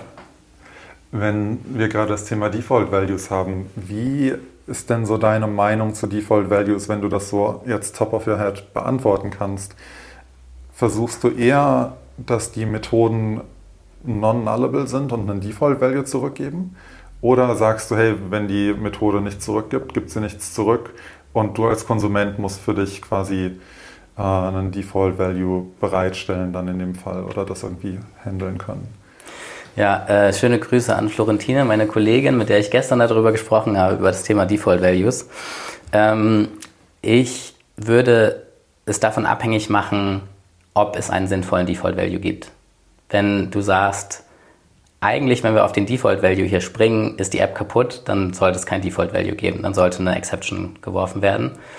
Ähm, und da, wo es aber sein kann und wir uns nur das Leben leicht machen wollen, weil wir manchmal einen Parameter zur Spezifikation mit reingeben oder nicht, dann würde ich ein Default Value mit geben, mit zurückgeben und dann würde ich es auch quasi auf der Ebene des äh, Providers schon machen. Und wenn wir jetzt Nullability quasi als dritte Option reinschmeißen, du würdest quasi eher thrown als null zurückgeben. Ja. Okay, spannend. Und dann würdest du quasi erwarten, dass äh, das der rumliegende Widget oder wenn wir jetzt nur in der UI bleiben, dass das quasi damit umgehen kann und dann ein Error State oder äh, sich versteckt oder sonst wie. Ja, genau. Also ähm, da fehlt mir ein bisschen, zumindest wüsste ich nicht, dass es das gibt in Dart, dass, ähm, die, die, dass man auch sagen kann, hey, wenn du diese Funktion benutzt, dann musst du auf die Exceptions gefasst sein, auf folgende Exceptions. Das kenne ich von, von Java, aus der Java-Welt. Mhm. Ähm, bei Dart wüsste ich nicht, dass das so ist, dass man quasi, wenn man eine Funktion benutzt, man auch den Exception-Fall behandeln muss. Ja, ich glaube, das nicht in Pure Dart. Also Riverpod versucht das ja quasi abzuhandeln ja. für einen, aber sonst ähm, ist mir gerade auch nicht bekannt, dass es das dass eine Klasse quasi oder eine Funktion exposen kann, was sie throwt. Ne? Also als ja. müsste man noch mal tiefer reingehen. Das ist ein spannender Fall. Also hatte ich, glaube ich, gestern auch eine Diskussion drüber. Ja, cool. Okay, das heißt, du würdest eher thrown als null zurückgeben. Finde ich einen spannenden Ansatz, den ich bisher so noch nicht gesehen habe. Es gibt sehr wenig Leute, die ich bisher kennengelernt habe, die viel mit Exceptions arbeiten. Mhm. Vielleicht können wir da noch mal so ein bisschen reingehen, weil ich finde es das spannend, dass du mit Exceptions arbeitest, gerade im Flutter-Ökosystem ist es, genau, glaube ich, gar nicht so common. Ähm, kannst du da vielleicht ein, zwei Sätze zu sagen, was so dein Reasoning ist? Also ich glaube zum einen Riverpod, ne, du hast es gerade schon angesprochen, versucht einen ganz natürlichen Umgang mit Exceptions herzustellen, indem man in einem Future Provider einfach eine Exception werfen kann und das führt nicht dazu, dass die App lahmgelegt ist, sondern äh, man bekommt daraufhin ähm, an dem Async Value plötzlich einen Async Error und kann den bearbeiten. Ähm, zum anderen, ja, ich kann gar nicht genau sagen, wo es herkommt, aber ich bin vom Typ her eher derjenige, der sagen würde, hey, lass doch lieber schauen, dass wir komplett um die App herum eine Error Boundary legen, die Uncaught Exceptions ähm, synchron oder asynchron auffängt und dann irgendwas damit macht. Ähm, also die dürfen gerne auftreten, sollten nicht dazu führen, dass die App gar nicht mehr benutzbar ist. Im besten Fall ist nur ein Teilbereich der App äh, lahm, lahmgelegt und mit lahmgelegt hat man im besten Fall auch ein Widget, was anzeigt, hey, hier ist ein Fehler aufgetreten, folgende Steps hast du, um damit umzugehen. Ähm, aber deshalb ähm, ja, habe ich keine Angst vor Exceptions und glaube auch nicht, dass wir die haben müssen. Ich glaube auch, äh, dass es ähm, dieses Language-Feature nicht umsonst gibt. Mhm. So, ich glaube, dass wir da auch viel draus ziehen können. Und wenn jetzt ein Call, den du machst, eine Exception aus, also auslöst. Ähm, du handelst die über Riverpod, hast dann hinten raus die Möglichkeit, dass die App weiter funktioniert. Würdest du das dann trotzdem irgendwie in einen Logger reinschreiben? Und wenn ja, wie würdest du quasi das in eine Debug-Konsole oder sowas rausholen? Ähm, es gibt also ich schmeiße auch Exceptions an Stellen, wo ich sage, das ist eine Exception, die ist erwartbar. Also keine Ahnung, sowas wie man legt ein Nutzerprofil an und ähm, soll eine E-Mail-Adresse vergeben und dann kommt ein, ey, die E-Mail-Adresse gibt schon. Mhm. Dann ist das für mich eine Exception, die ich nicht loggen möchte, weil es ist nicht unerwartet. Ja. Ähm, das kann passieren und das äh, interessiert mich nicht als äh, Infrastrukturteam oder als Betriebsteam. Ähm, und man kann es ja machen und dass man ähm, dann die innerhalb eines Sketchblocks äh, zum Beispiel guckt, kenne ich die Exception, ist es diese Exception, dann mache ich das. Und wenn nicht, und dann würde ich immer sagen, dann sollte es gelockt werden, weil dann sind wir irgendwie in einem Bereich, den wir nicht vorgesehen haben. Und das führt dann im Zweifel dazu, dass Crashlytics voll gespammt wird, weil man mal Situationen nicht berücksichtigt hat und dann fixt man das mit der nächsten App-Version. Ja, und dann würdest du rethrown, damit die Exception wieder rauskommt oder wie würdest du das quasi und an welcher Stelle würdest du loggen? Würdest du quasi im Riverpod on Error Case oder im Case davor loggen? Ähm, also wenn es in Riverpod auftaucht, dann ähm, würde ich es dort machen, wenn es etwas ist, was ich, ähm, also wenn ich da einen API-Call mache und nicht genau weiß, was da zurückkommt. Gut, wenn es einen API 500er gibt, dann gibt es wahrscheinlich auch ein Logging vom Backend, dann muss ich das vielleicht nicht unbedingt loggen, wenn es ein Deserialisierungsfehler ist, weil ich ja meinen äh, API-Client automatisch generiert habe, dann möchte ich das sehr wohl loggen, weil dann kriegt das Backend das nicht mit. Das Backend sagt, hey, alles super gelaufen und das Frontend sagt, äh, ähm, dann würde das in Riverpod passieren und äh, dann gibt es aber auch Situationen, die ja nicht unbedingt in Riverpod passieren, wo wir an einer anderen Stelle in einer, in einer asynchronen Funktion irgendwas machen und da kann etwas auftreten. Dann kann ich entweder entscheiden, ich habe das hier komplett abgearbeitet, ich habe hier den Fehler visualisiert, ähm, dann muss ich es auch nicht unbedingt rethrowen mhm. ähm, und würde es aber an der Stelle loggen. Oder es gibt andere Situationen, wo ich sage, da hier kann ich es gar nicht handeln, ich muss es weiter nach oben geben. Dann rethrow ich. Und das ist dieses, was ich meinte mit der Error Boundary. Ich möchte komplett um die App einmal drumherum nochmal sowas haben, was sagt, ey, falls hier jetzt noch irgendein Problem aufgetaucht ist, wahrscheinlich muss ich dann ein bisschen interpretieren, aber schauen, ob ich nicht so eine allgemeine Fehlermeldung anzeige, ey, irgendwas ist hier richtig schief gelaufen, mhm. haben wir nicht abgefangen, sorry, magst du die App neu starten? Ja, okay, spannend.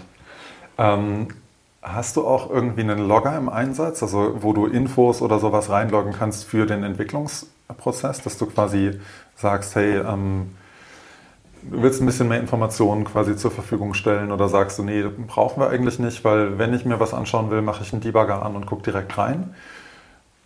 Es kommt ein bisschen auf das Team-Setup drauf an. Wenn wir jetzt eine dedizierte QA haben da drauf, die ähm, kein Debug-Gerät am Start hat, sondern die Testflight-Version zum Beispiel benutzt, oder die aus dem Google internen Test-Track, dann brauchen wir irgendwas.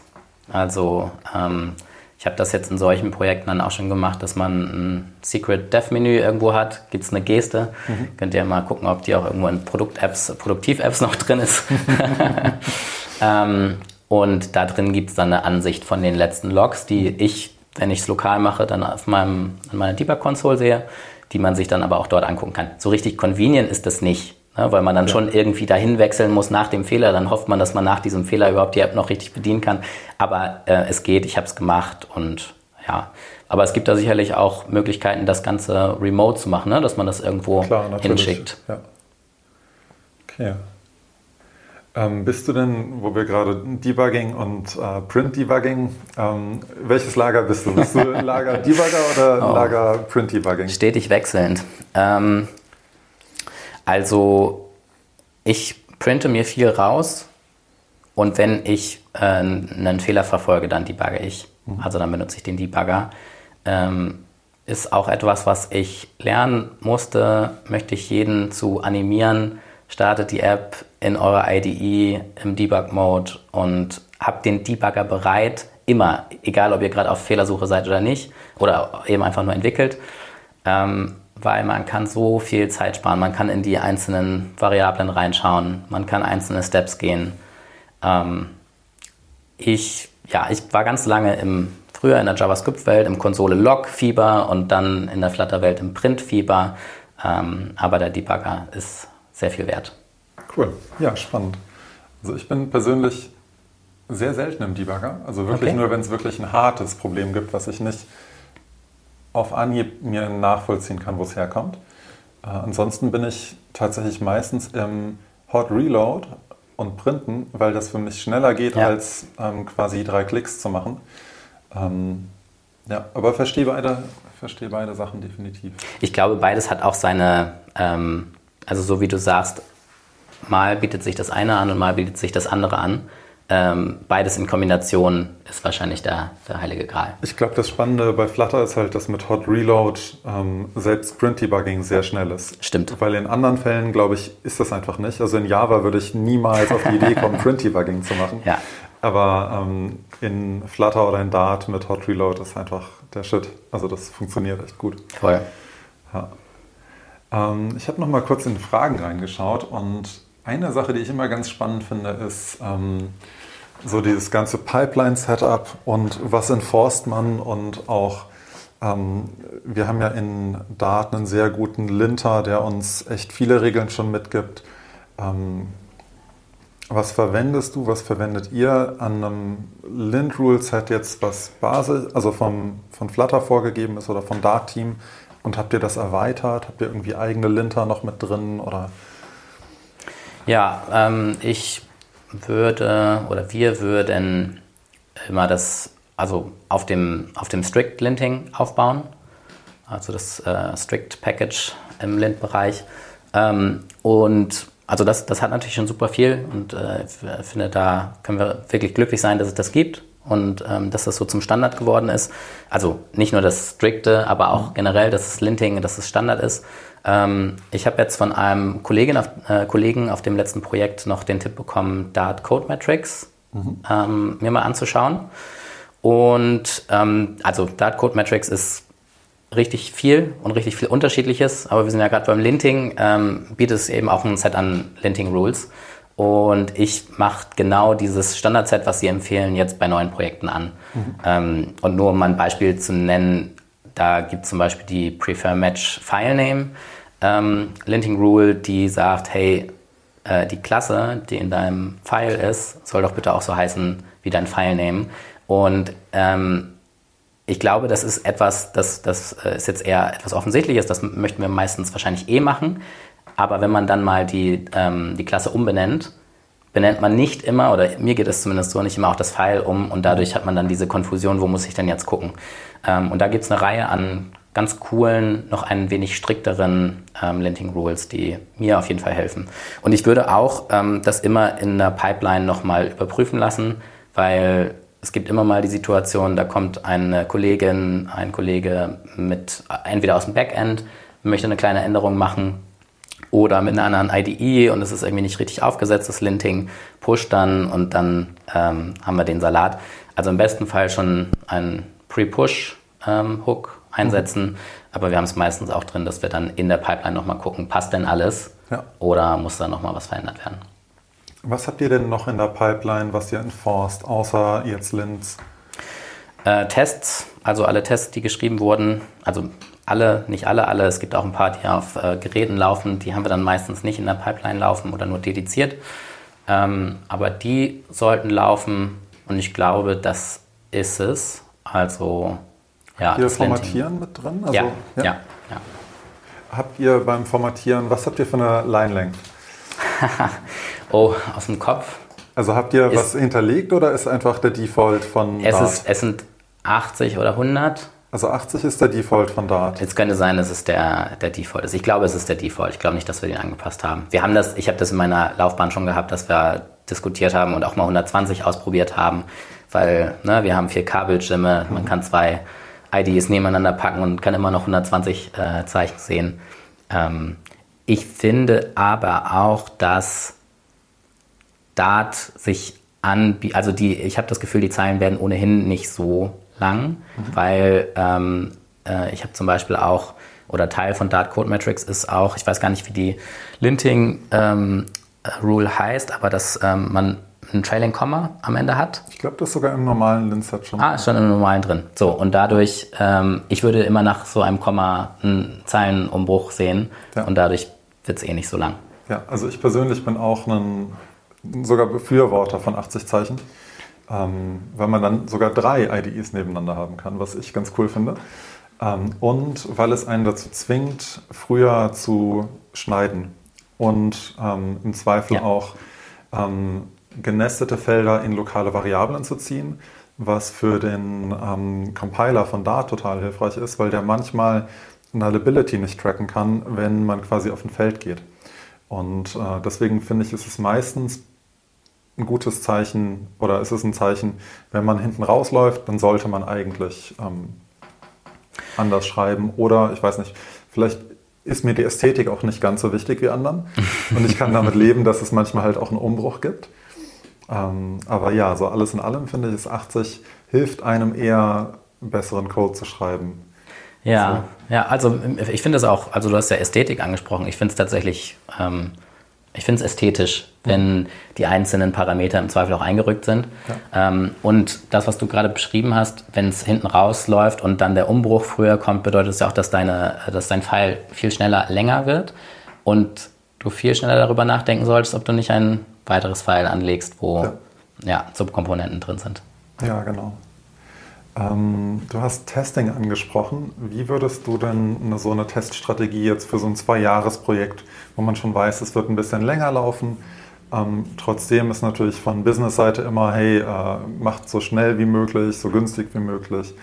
Ähm, aber auf der anderen Seite ist ja auch, keine Ahnung, Sachen händisch zu testen, viel teurer. Oh ja. So, also die, dieser Trade-off, was ist da so dein... Ähm ja, also zwei Jahre laufendes Projekt, da wird viel entwickelt. Also kommt natürlich auf die Teamgröße drauf an, aber die setze ich jetzt mal voraus, dass die auch eine, ähm, dass es nicht eine Person entwickelt über zwei Jahre. Und dann entwickelt man höchstwahrscheinlich so viele Workflows, dass man die nicht händisch mehr testen möchte. Das macht dann auch einfach keinen Spaß mehr. Ähm, mir, mir persönlich zumindest. Ähm, deshalb, ja, ich würde Tests einsetzen. Ich würde generell immer dort, wo kritische Logik ist, die gekapselt ist. Also ich würde sie erstmal versuchen zu kapseln und dann würde ich diese Kapsel ähm, Modul testen. Mhm.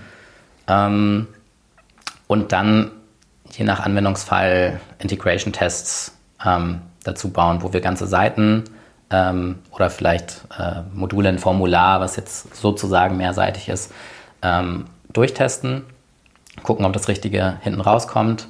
Ähm, wir haben auch End-to-End-Tests gebaut, ähm, wo wirklich Seiten durchgeklickt werden.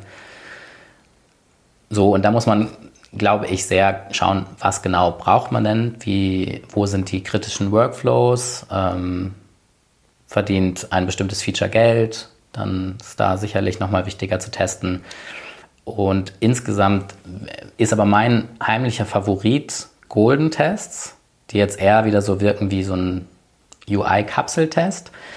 Ich glaube, dass man sie aber auch anders einsetzen kann. Ähm, Golden Test hab, haben die meisten bestimmt schon mal gehört. Für die, die es nicht kennen, ist, ähm, man nimmt ein Widget, lässt es rendern, daraus wird ein, ein Snapshot, ein grafischer Snapshot erstellt, also ein JPEG oder ein PNG, wahrscheinlich eher ein PNG putzelt da am Ende raus.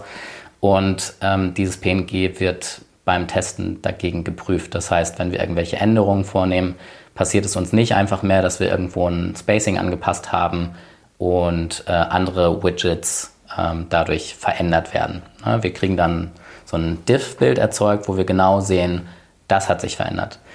Mich hat, haben Golden Tests schon so wahnsinnig häufig gerettet in so einem Zwei-Jahres-Projekt, ähm, dass ich sage, ich finde es ich find's einfach mega und ich würde es für jedes Widget anlegen, was ähm, benutzt wird, weil wir ich meine, Flutter setzt darauf, dass wir Kompositionen benutzen, also dass wir verschiedene Widgets miteinander bundeln. Da den Überblick zu behalten, dass wenn ich etwas am Ende an der Button-Komponente ändere, was das mit dem Formular macht, ist wahnsinnig schwierig zu überschauen und das händisch nachzutesten eben auch. Und auf welcher Größenebene, also Du würdest jetzt das Formular golden testen und den Button selbst auch? Ja. Es ist ja diese ständige Frage quasi, wie häufig testet man dasselbe Objekt? Das ist ja, den Button zu testen, das Formular zu testen und dann die Seite zu testen. Manche sagen, jetzt habe ich den Button ja dreimal getestet. Ähm, würdest du quasi diese drei Sachen, also haben natürlich unterschiedliche Ziele, diese ja. drei Tests, aber was ist da dein Gedanke zu? Ich würde sie alle testen. Also äh, alle wiederverwendbaren Widgets, die ich anlege und irgendwo in einem Shared oder Common-Ordner oder vielleicht sind sie, leben sie auch irgendwo in einer Domäne, würde ich ähm, Golden testen. Und auch Kompositionen daraus. Mhm. Bis hin zu ganzen Seiten. Ähm, wo tatsächlich auch mal geklickt wird, weil man kann auch vor einem Golden Test klicken und dadurch unterschiedliche States abdecken. Ähm, Warum würde ich das machen? Wir arbeiten am Button und möchten den Button verändern. Und dann ähm, wundere ich mich nicht darüber, dass sich der Button-Snapshot verändert hat. Aber ich möchte trotzdem sehen, wie der Button-Snapshot dann aussieht. Ist es in allen States vom Button, der hat ja auch am Ende neun States oder I don't know, ähm, sieht er so aus, wie, ihn, wie er sein soll. Und dann möchte ich aber auch sehen, was sind die Auswirkungen auf die Komposition. Deshalb ist mir das wichtig. In der Komposition Formular werde ich nicht alle neun Button-States testen. Und dadurch ist es mir wichtig, dass der Button auch äh, diese neuen States abgetestet bekommt.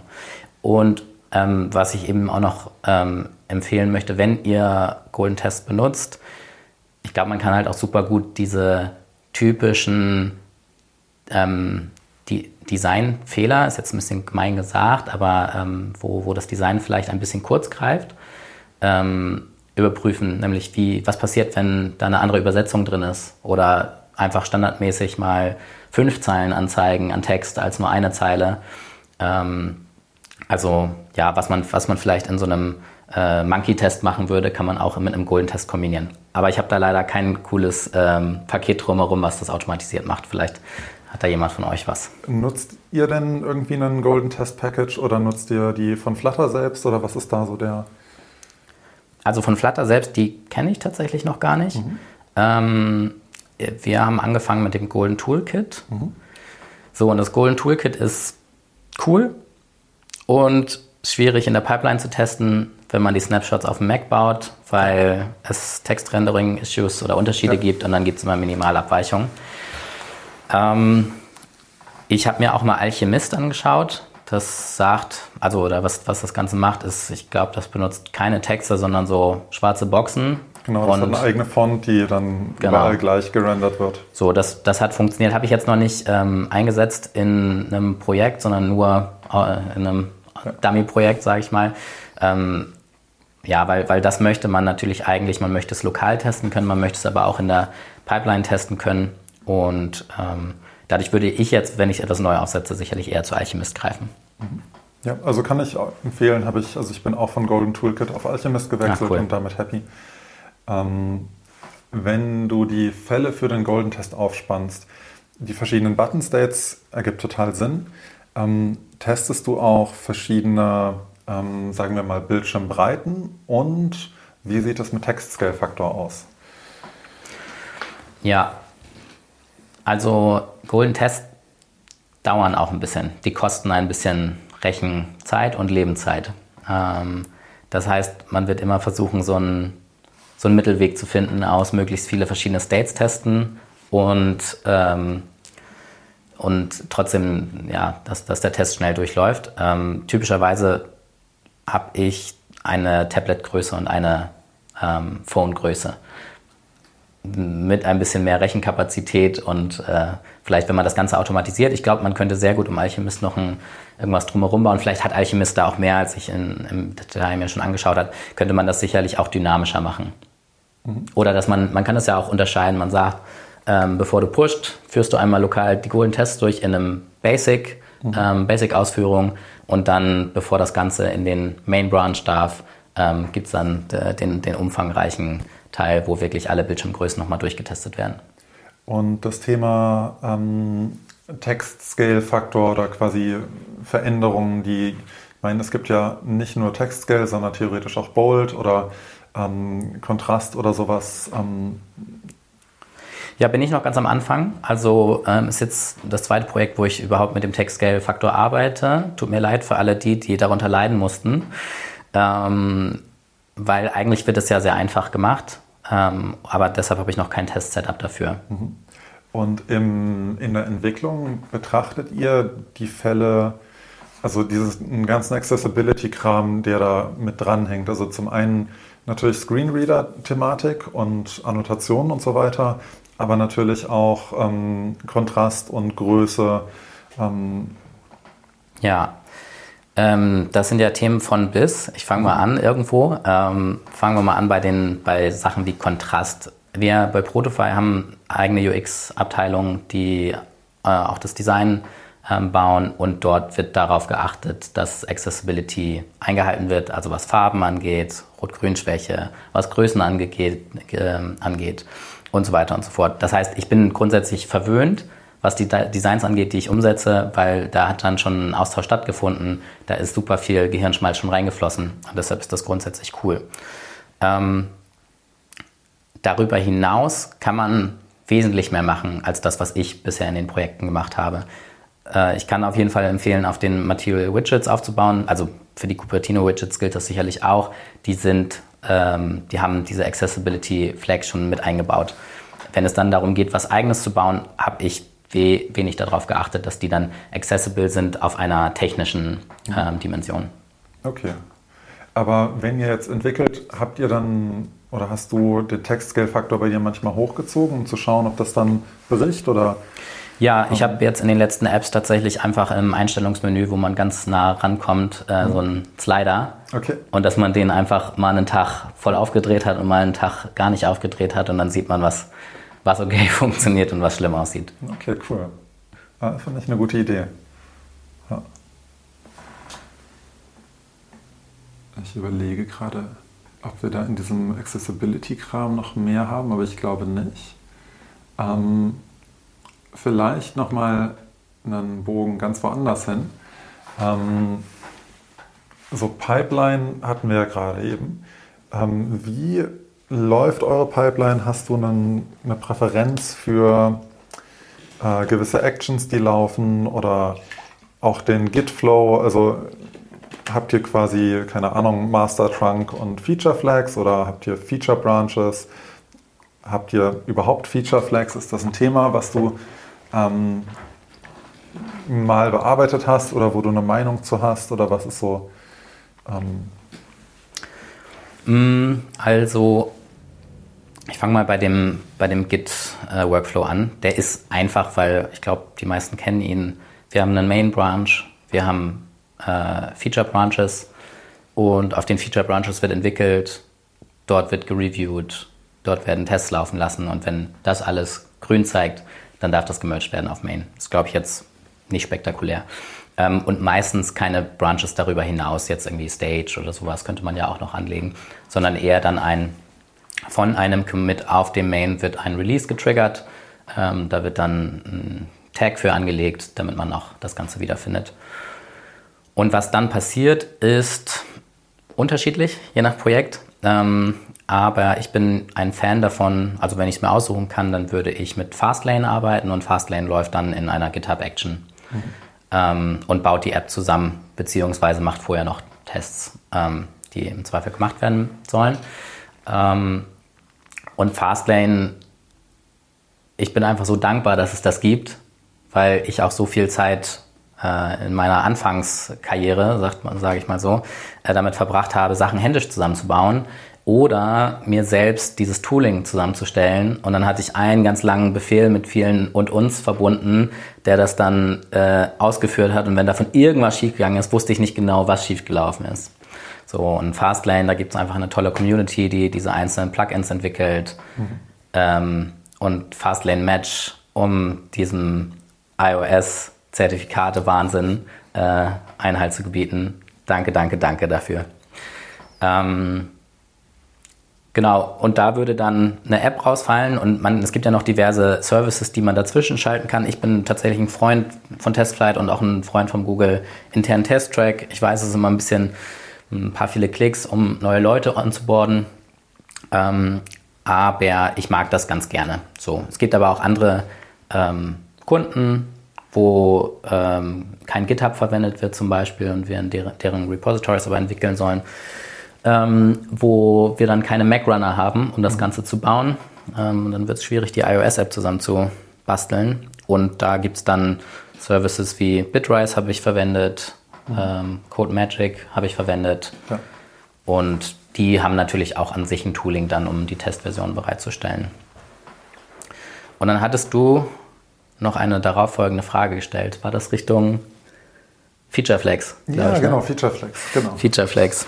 Ähm, ja, umso größer die App wird, umso größer das Team wird, umso mehr Bedarf gibt es an Feature Flags. Ähm, einfach weil Features entwickelt werden, schon getestet werden sollen, ähm, aber noch nicht live geschaltet werden sollen, weil man vielleicht noch auf das Backend irgendwo wartet oder sowas. Ähm, und ich, ich, da, da gibt es auch ein von bis, da gibt es von Firebase Möglichkeiten äh, über Remote Config. Ich habe schon eigene Systeme gebaut, die ähm, da, wo das Backend vor Frontend oder das Backend dann Feature Flags zurückgibt für die App, teilweise auch für die App-Version, je nachdem, was in dieser App-Version überhaupt verfügbar ist.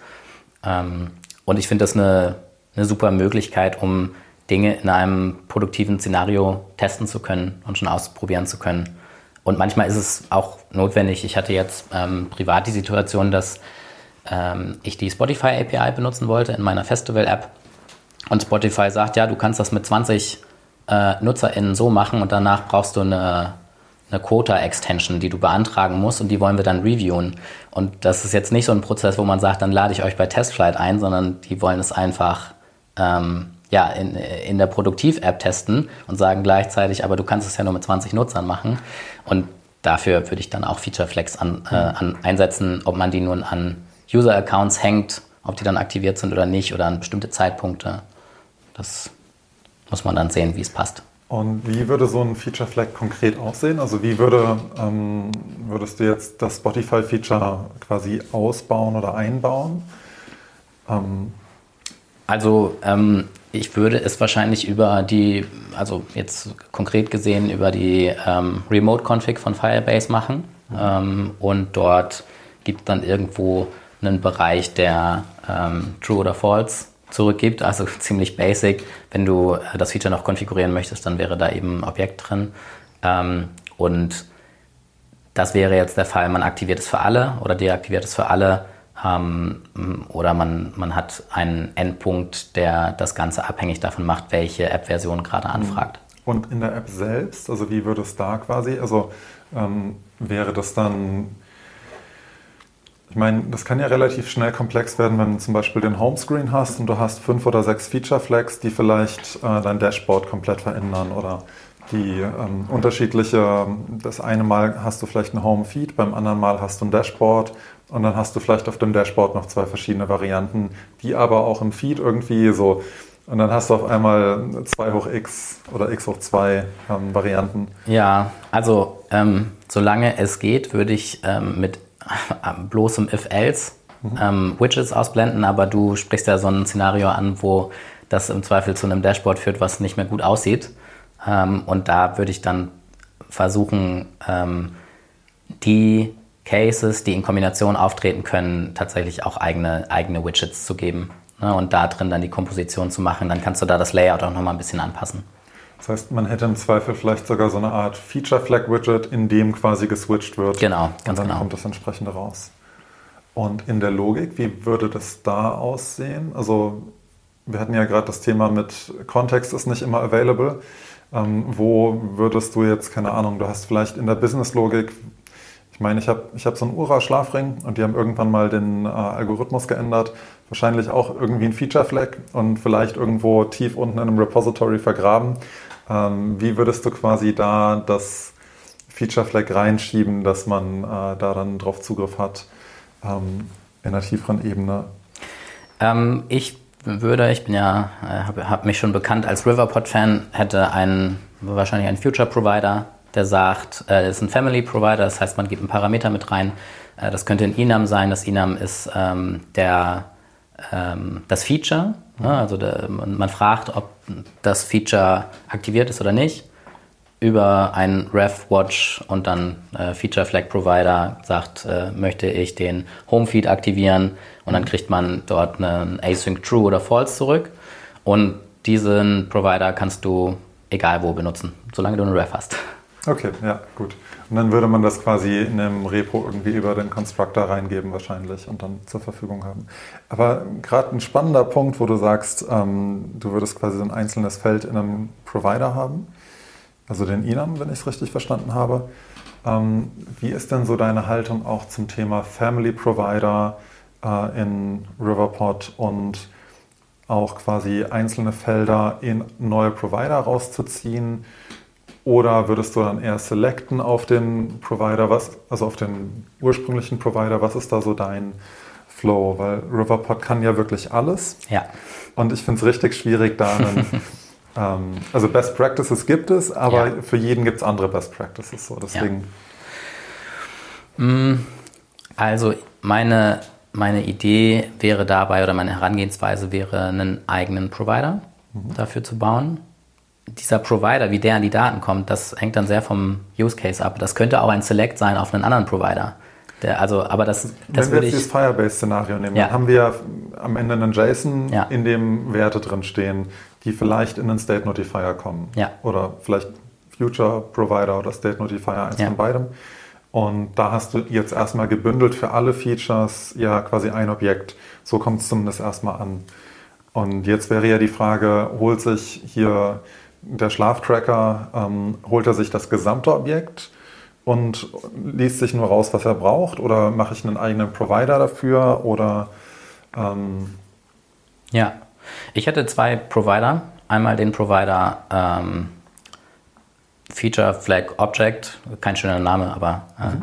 gute Namen brauchen Zeit. Ähm, und einen zweiten Provider, der ist dann der tatsächliche Feature Flag is Activated Provider, nennen wir ihn mal so. Das ist ein Family Provider, da gibt man die, die, die Flag rein und dieser zweite Provider selektiert auf den ersten. Okay, das heißt, du würdest quasi ein Inam, mit dem ich auswählen kann, welches Feature Flag ich habe, da reingeben und dann würdest du das zurückbekommen. Genau. Ist jetzt vielleicht an diesem Beispiel, ne, braucht man wirklich diesen ersten Provider? Ich sage ja auch immer, äh, lieber ein bisschen weniger mhm. schreiben. Ne? Ist jetzt vielleicht an der Stelle nicht super, super dringend. Ähm, aber ähm, das kann man ja auch so betrachten. Wir haben zum Beispiel eine App-Config. In dieser App-Config sind unter anderem Feature-Flags. Und dann hätte ich einen App-Config-Provider und einen Feature-Flag-Provider. Und der Feature-Flag-Provider nimmt dieses Enum an, selektiert dann innerhalb des App-Config-Providers auf die Feature-Flags und guckt sich da das passende mhm. Element raus. Und wenn wir jetzt quasi, wir haben den Family Provider als eine Möglichkeit, wir könnten aber ja auch sagen, für dieses Feature Flag legen wir einen Feature Flag Provider an, der explizit quasi ähm, ist, äh, keine Ahnung, New Sleep Tracking Flag Active oder so. Ähm, was ist da quasi dein Reasoning zu sagen, wir machen eher Family oder wann würdest du sagen, hey, ich mache auch ganz explizit für einen Feature, äh, also weil das, du legst das Flag ja schon an, dann könnte man in dem Zuge auch sagen, hey, dann mache ich ja explizit was. Das stimmt. Ähm, ich lege das Flag an. Das Flag ist aber nur ein Wort oder eine, ein Variablen-Name, ein Property-Name. Ähm, und wenn ich jetzt einen eigenen Provider dafür schreibe, dann sind das fünf Zeilen, sechs Zeilen. Klar, das kann ich copy-pasten, muss aber auf jeden Fall mehr anpassen. Also da gewinnt meine Faulheit. Mhm. Okay, ja, spannend. Ähm, Gibt es andere Fälle, in denen du sagen würdest, Family Provider geben für dich Sinn oder wo würdest du einen Family Provider einsetzen? Also zum Beispiel, also ich finde, äh, Search ist ein sehr streitbares Thema, ob man, also was man da einsetzen würde, setzt man da einen Family Provider ein, ähm, wo man den Parameter des Suchstrings, der sich nach und nach ergänzt, ähm, reingibt? Mhm. Oder ist es ein State Notifier, der einen eigenen State hat und da ist das Ganze drin? Ähm, ich habe das mal so und mal so umgesetzt und es hängt ein bisschen davon ab. Es gibt ähm, ja zum Beispiel auch äh, Flutter Hooks. Flutter Hooks ähm, kommt so aus der React-Welt, oder ich kenne es zumindest aus der React-Welt, da gibt es eben die Hooks äh, nativ im, in React. Ähm, und es ermöglicht ein, ohne dass man ein Stateful Widget hat, ähm, ganz einfach sich ein State in das ähm, Stateless Widget reinzulegen. Und dann ist das zum Beispiel der Search String. Da würde ich nicht sagen, da brauche ich nicht unbedingt einen eigenen Controller für, weil es ist so basic. Klar, wenn dann irgendwann ein Filter dazu kommt, von den Suchergebnissen. Dann kommen wir wieder in die Richtung, wo wir das umstrukturieren, aber das ist dann wieder mein, mhm. mein Argument, Architektur ist in Bewegung und dann ver verändert man es. Das bedeutet, ich würde ein, ähm, ich hätte einen Use State Hook innerhalb des Search Widgets. Das verändert sich, wenn ich Text eingebe. Mhm. Und wir haben auch da drin, lauschen wir auf das Search Result, den Search Result Family Provider. Dort geben wir diesen State rein der ist im besten Fall autodisposed, damit der auch wieder abgeräumt wird äh, rechtzeitig. Und dann haben wir vielleicht noch innerhalb von diesem Family Provider einen, äh, einen Debounce, damit er das nicht äh, sofort abruft. Ne? Und dann haben wir mit ziemlich wenig Zeilen Code und ich finde trotzdem recht lesbar, wenn man das Pattern kennt, ähm, eine Suche gebaut. Mhm. Ja. Okay, ja, spannend. Ich habe gerade noch einen anderen Fall, der mir durch den Kopf geht. Wenn wir ähm, auf einer Detailseite navigieren wollen. Und ähm, wie kommen quasi die Daten in diese Detailseite rein? Also würdest du quasi, ähm, also angenommen, wir haben einen Flow, der irgendwie vorkonfiguriert werden muss. Ähm, was ist da ein gutes Beispiel? Wir haben eine Quiz-App und wir haben ähm, vielleicht fünf Fragen, die wir jetzt quasi stellen wollen. Wir wollen den Quizflow mit fünf Fragen starten. Und ich würde quasi navigieren auf die Quizflow-Seite. Die kann sich jetzt aber nicht sinnvoll diesen State aus einem Family Provider ziehen, weil ich müsste ja quasi den Key sinnvoll mit reingeben können. Ja. Ähm, oder würde ich dann quasi einen globalen Provider haben, in den ich von außen reinschreibe, bevor ich navigiere? Oder wie, würde, wie würdest du das in dem Fall machen?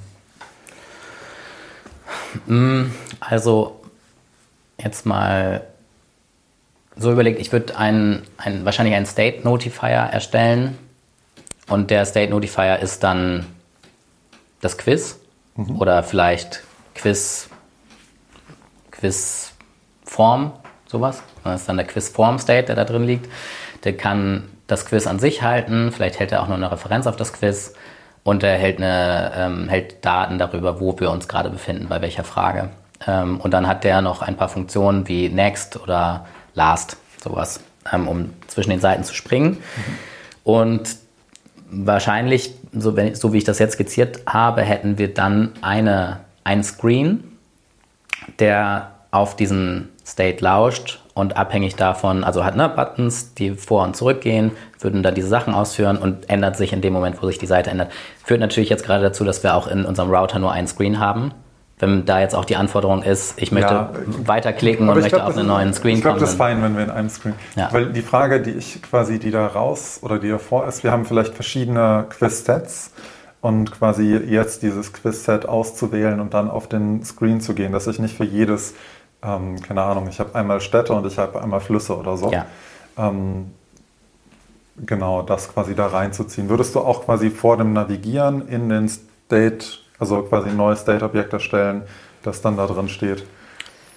Genau, ich hätte, ähm, wahrscheinlich würde dann mein, äh, mein, mein Quiz-Form-State, oder mhm. also das ist ein State-Notifier, der würde dann zu einem, ähm, also der Provider dazu würde zu einem Family-Provider werden. Okay. Und dann kann ich dort die Quiz-ID reingeben und dann kriege ich für jedes, also das, dann gehe ich davon aus, dass man in der App jedes Quiz nur einmal ausfüllt, also da den gleichen mhm. State zurückbekommt.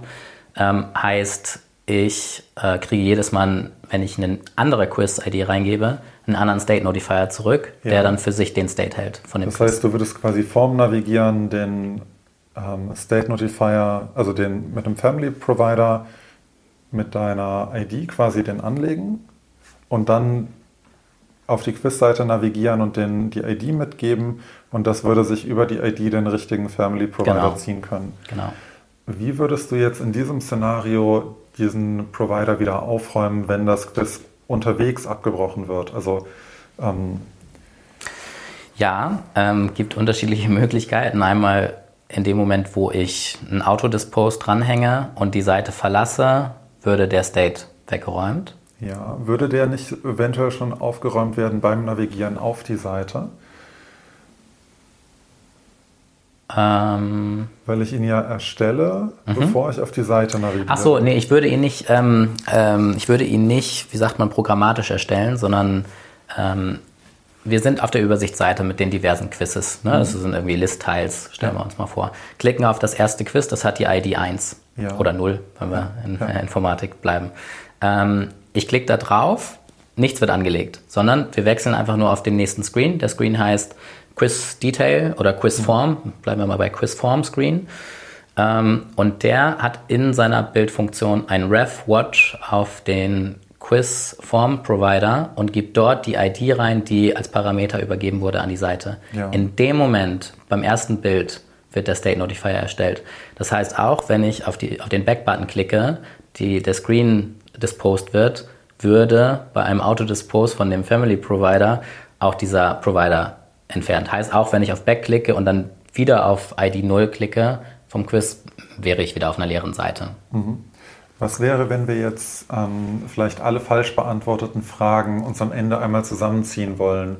Dann müssten wir. Von all den Quizzes? Von oder? all den Quizzes, genau. Ja. Dann hat das ja quasi keine Quiz-ID, wo wir das sauber zuordnen können, sondern es muss irgendwie eine Art von Berechnung stattfinden, das holt sich vielleicht aus irgendeinem Repository alle, vielleicht hat man es irgendwo gespeichert. Wie würdest du das quasi umsetzen in diesem Szenario? Haben wir die Daten nur lokal? Also die, welche falsch beantwortet Ich würde sagen, wir haben die lokal oder in einem Repository. Wir haben auf jeden Fall eine Klasse, die wir fragen können, quasi, was alles ähm, falsch beantwortet wurde. Ja, ähm, das ist eine gute Frage. wahrscheinlich, wenn, also na, ich bleibe jetzt bei dem, wie ich da bisher dran gegangen wäre oder bin, müsste man alle, also wenn sie dispost sind, dann sind die Informationen natürlich weg. Nehmen wir mal an, sie sind nicht dispost worden, dann müsste man alle durchgehen und gucken, was nee, da drin... Die, angenommen, die sind irgendwo hingeschrieben worden. Also alle so. Quizzes sind durchgegangen und man hat quasi die Sachen irgendwo lokal in der Datenbank geschrieben. Ja. Also wir haben die jetzt quasi auf der Festplatte vorliegen und wir wollen jetzt aber quasi ähm, wieder diese Quizseite aufrufen und jetzt nur die falsch beantworteten durchgehen und müssen uns quasi eine dynamische Liste erstellen. Das ist quasi keine mit einer ID vorkonfigurierte, ja. sondern ähm, kann halt aus beliebigen Objekten äh, zusammengebaut sein. Ja, ähm, das wäre also wäre wahrscheinlich ein neuer Screen mhm. oder du kannst natürlich auch entscheiden, du benutzt den alten Screen und versuchst ein Modell herzustellen, mhm. synthetisch, was ja. ein Quiz ist. Ja. Und da sind nur diese Fragen drin. Und dann müsstest du schauen, also könntest ja dir die, ähm, die Fragen daraus zusammenbauen, dass du da wieder einen Provider für hast, der sagt, und jetzt mal bitte nur die, die nicht richtig beantwortet wurden. Mhm. Ähm, wäre jetzt natürlich, also ich würde versuchen, das Quiz wieder zu verwenden, vielleicht dann mit, einem, mit einer Property. Das Widget kriegt dann noch ein Only False und dann machst du dann eine andere Überschrift mhm. und kannst aber die, die UI weiterverwenden. Okay, ja. Ja, okay, es ergibt auch Sinn, wenn du sagst, du würdest das eventuell in eine neue Seite packen oder quasi kann man ja die Konfiguration entsprechend äh, dadurch dann anpassen. Ja, cool. Okay, wieder was gelernt. Ähm, ja, ich gehe noch mal kurz so in äh, meine Fragen und schaue mal, was mir dann noch so auffällt. Ich glaube, wir sind durch die meisten Sachen schon ziemlich durch. Internationalisierung haben wir. Ähm, Design haben wir. Ähm, ja, krass. Ich glaube, wir haben alle Themen einmal abgehandelt. Hier vielleicht noch so Native-Themen. Ähm, Wenn es irgendwie, Flutter hat ja relativ wenig Interaktion mit Native, außer man braucht es. Ähm, aber so Sachen wie App-Icons und Splash-Screens äh, kommen wir ja nicht drum herum. Äh, zumindest bisher. Da ist so ein bisschen die Frage, wie handhabst du das? Was ist so dein Way, damit umzugehen? Ja, also ich habe auch schon ein paar Zeilen Code im in der nativen Welt geschrieben. Ähm, Versuche mich aber davon fernzuhalten, um ehrlich zu sein. Ähm, und würde da versuchen, auf äh, Plugins zu gehen, die das ermöglichen. Also wenn es jetzt das äh, App-Icon äh, ist, dann gibt es Flutter Launcher Icons. Das ist im Prinzip ja nicht so ein richtiges Flutter Plugin, sondern mehr so eine Routine, die da durchläuft. Wahrscheinlich ein Skript, was die Bilder im nativen Bereich austauscht.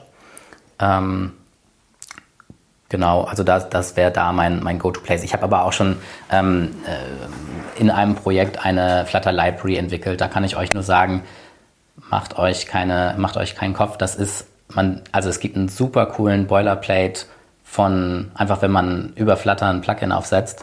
Ähm, da äh, wird, glaube ich, schon das erste Mal nativer Code ausgeführt. Das heißt, man weiß schon genau, wo man irgendwas anpassen muss Klar, es wird dann ein bisschen spannend, wenn man das erste Mal ein natives SDK über Cocoa Pods oder so dann einbinden muss.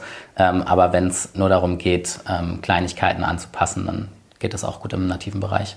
Ja, cool. Ähm,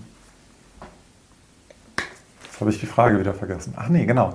Ähm, wie ist es mit äh, Flavors? Ähm, hast du da irgendwie eine Präferenz äh, oder wie, wenn, wir hatten es ja vorhin von, äh, ihr habt einen Main Branch, das heißt, ihr habt keinen Staging Branch. Falls ihr einen Staging von einer App haben solltet, wie würdest du das bauen oder was ist da quasi der Weg? Ich gehe gerne den Weg, dass man einmal über ein Dev-Menü in der App Sachen umschalten kann ähm, um Dinge auszutesten. Das sind nicht nur Features, die man da austestet, sondern ne, erweitertes Logging, wir haben schon drüber gesprochen und so weiter. Mhm. Es gibt aber auch die Situation, dass man, also oder um noch einmal zurückzukommen, oder man geht nicht gegen die Produkt, ähm, gegen die Produktions-API, sondern gegen eine Staging-API. Auch das kann man gerne in der App über ein Secret-Menü austauschen. Mhm. Manchmal wollen wir aber das standardmäßig für QA eine App bereitgestellt wird, wo zum Beispiel unten nochmal die Versionsnummer auf jedem Screenshot auftaucht oder andere Sachen ähm, noch ein bisschen testfreundlicher sind. Und dafür würde ich Flavors verwenden, weil ich möchte dann gerne eine, ja im Prinzip eine zweite App daneben legen, die eine eigene App-ID hat, weil die dann unabhängig im Testflight und im ähm, Google Play Store auftaucht. Ähm, und dafür würde ich Flavors benutzen. Es gibt ja die, ähm, den Flavor-Parameter oder ich weiß gar nicht, heißt der Flavor? Ich glaube, ja, von Flutter heißt der Flavor. Ne? Definitiv ein Flag für Flavors, ja. Und das übersetzt sich dann in der Android-Welt zu Build-Flavors oder so oder Product Flavors. Mhm. Da komme ich immer durcheinander, aber wenn man es aufsetzt, dann kommt es langsam ja, wieder. Ja. Und bei Xcode sind es Targets oder Schemes. Ich glaube Targets und man muss dafür dann ein Scheme erstellen. Ja, ich bin da nicht tief genug drin, aber auf jeden Fall hat man auch da die Möglichkeit. Also das sind dann meine Berührungspunkte mit Xcode und mit äh, Android Studio, wo ich die Sachen anlege und dann habe ich zwei Apps, die nebeneinander liegen. Und wenn jetzt die Flutter-App ausgeführt wird, wie holst du dir quasi welches Flavor du gerade bist? Also ja, da gibt es das wunderbare String.fromEnvironment, mhm. heißt das, glaube ich. Und dort, ich überlege gerade, doch, ich glaube, da kann man sich, da kann man auf den Flavor zugreifen, oder? Ähm, es kann sein. Also ich glaube, es gibt Möglichkeiten, sich quasi asynchron dann aus dem Environment zu ziehen, in welchem Flavor man ist. Ja. Ähm, okay, spannend. Äh, ich mache es tatsächlich meistens so, dass ich dann äh, andere Entry Points habe.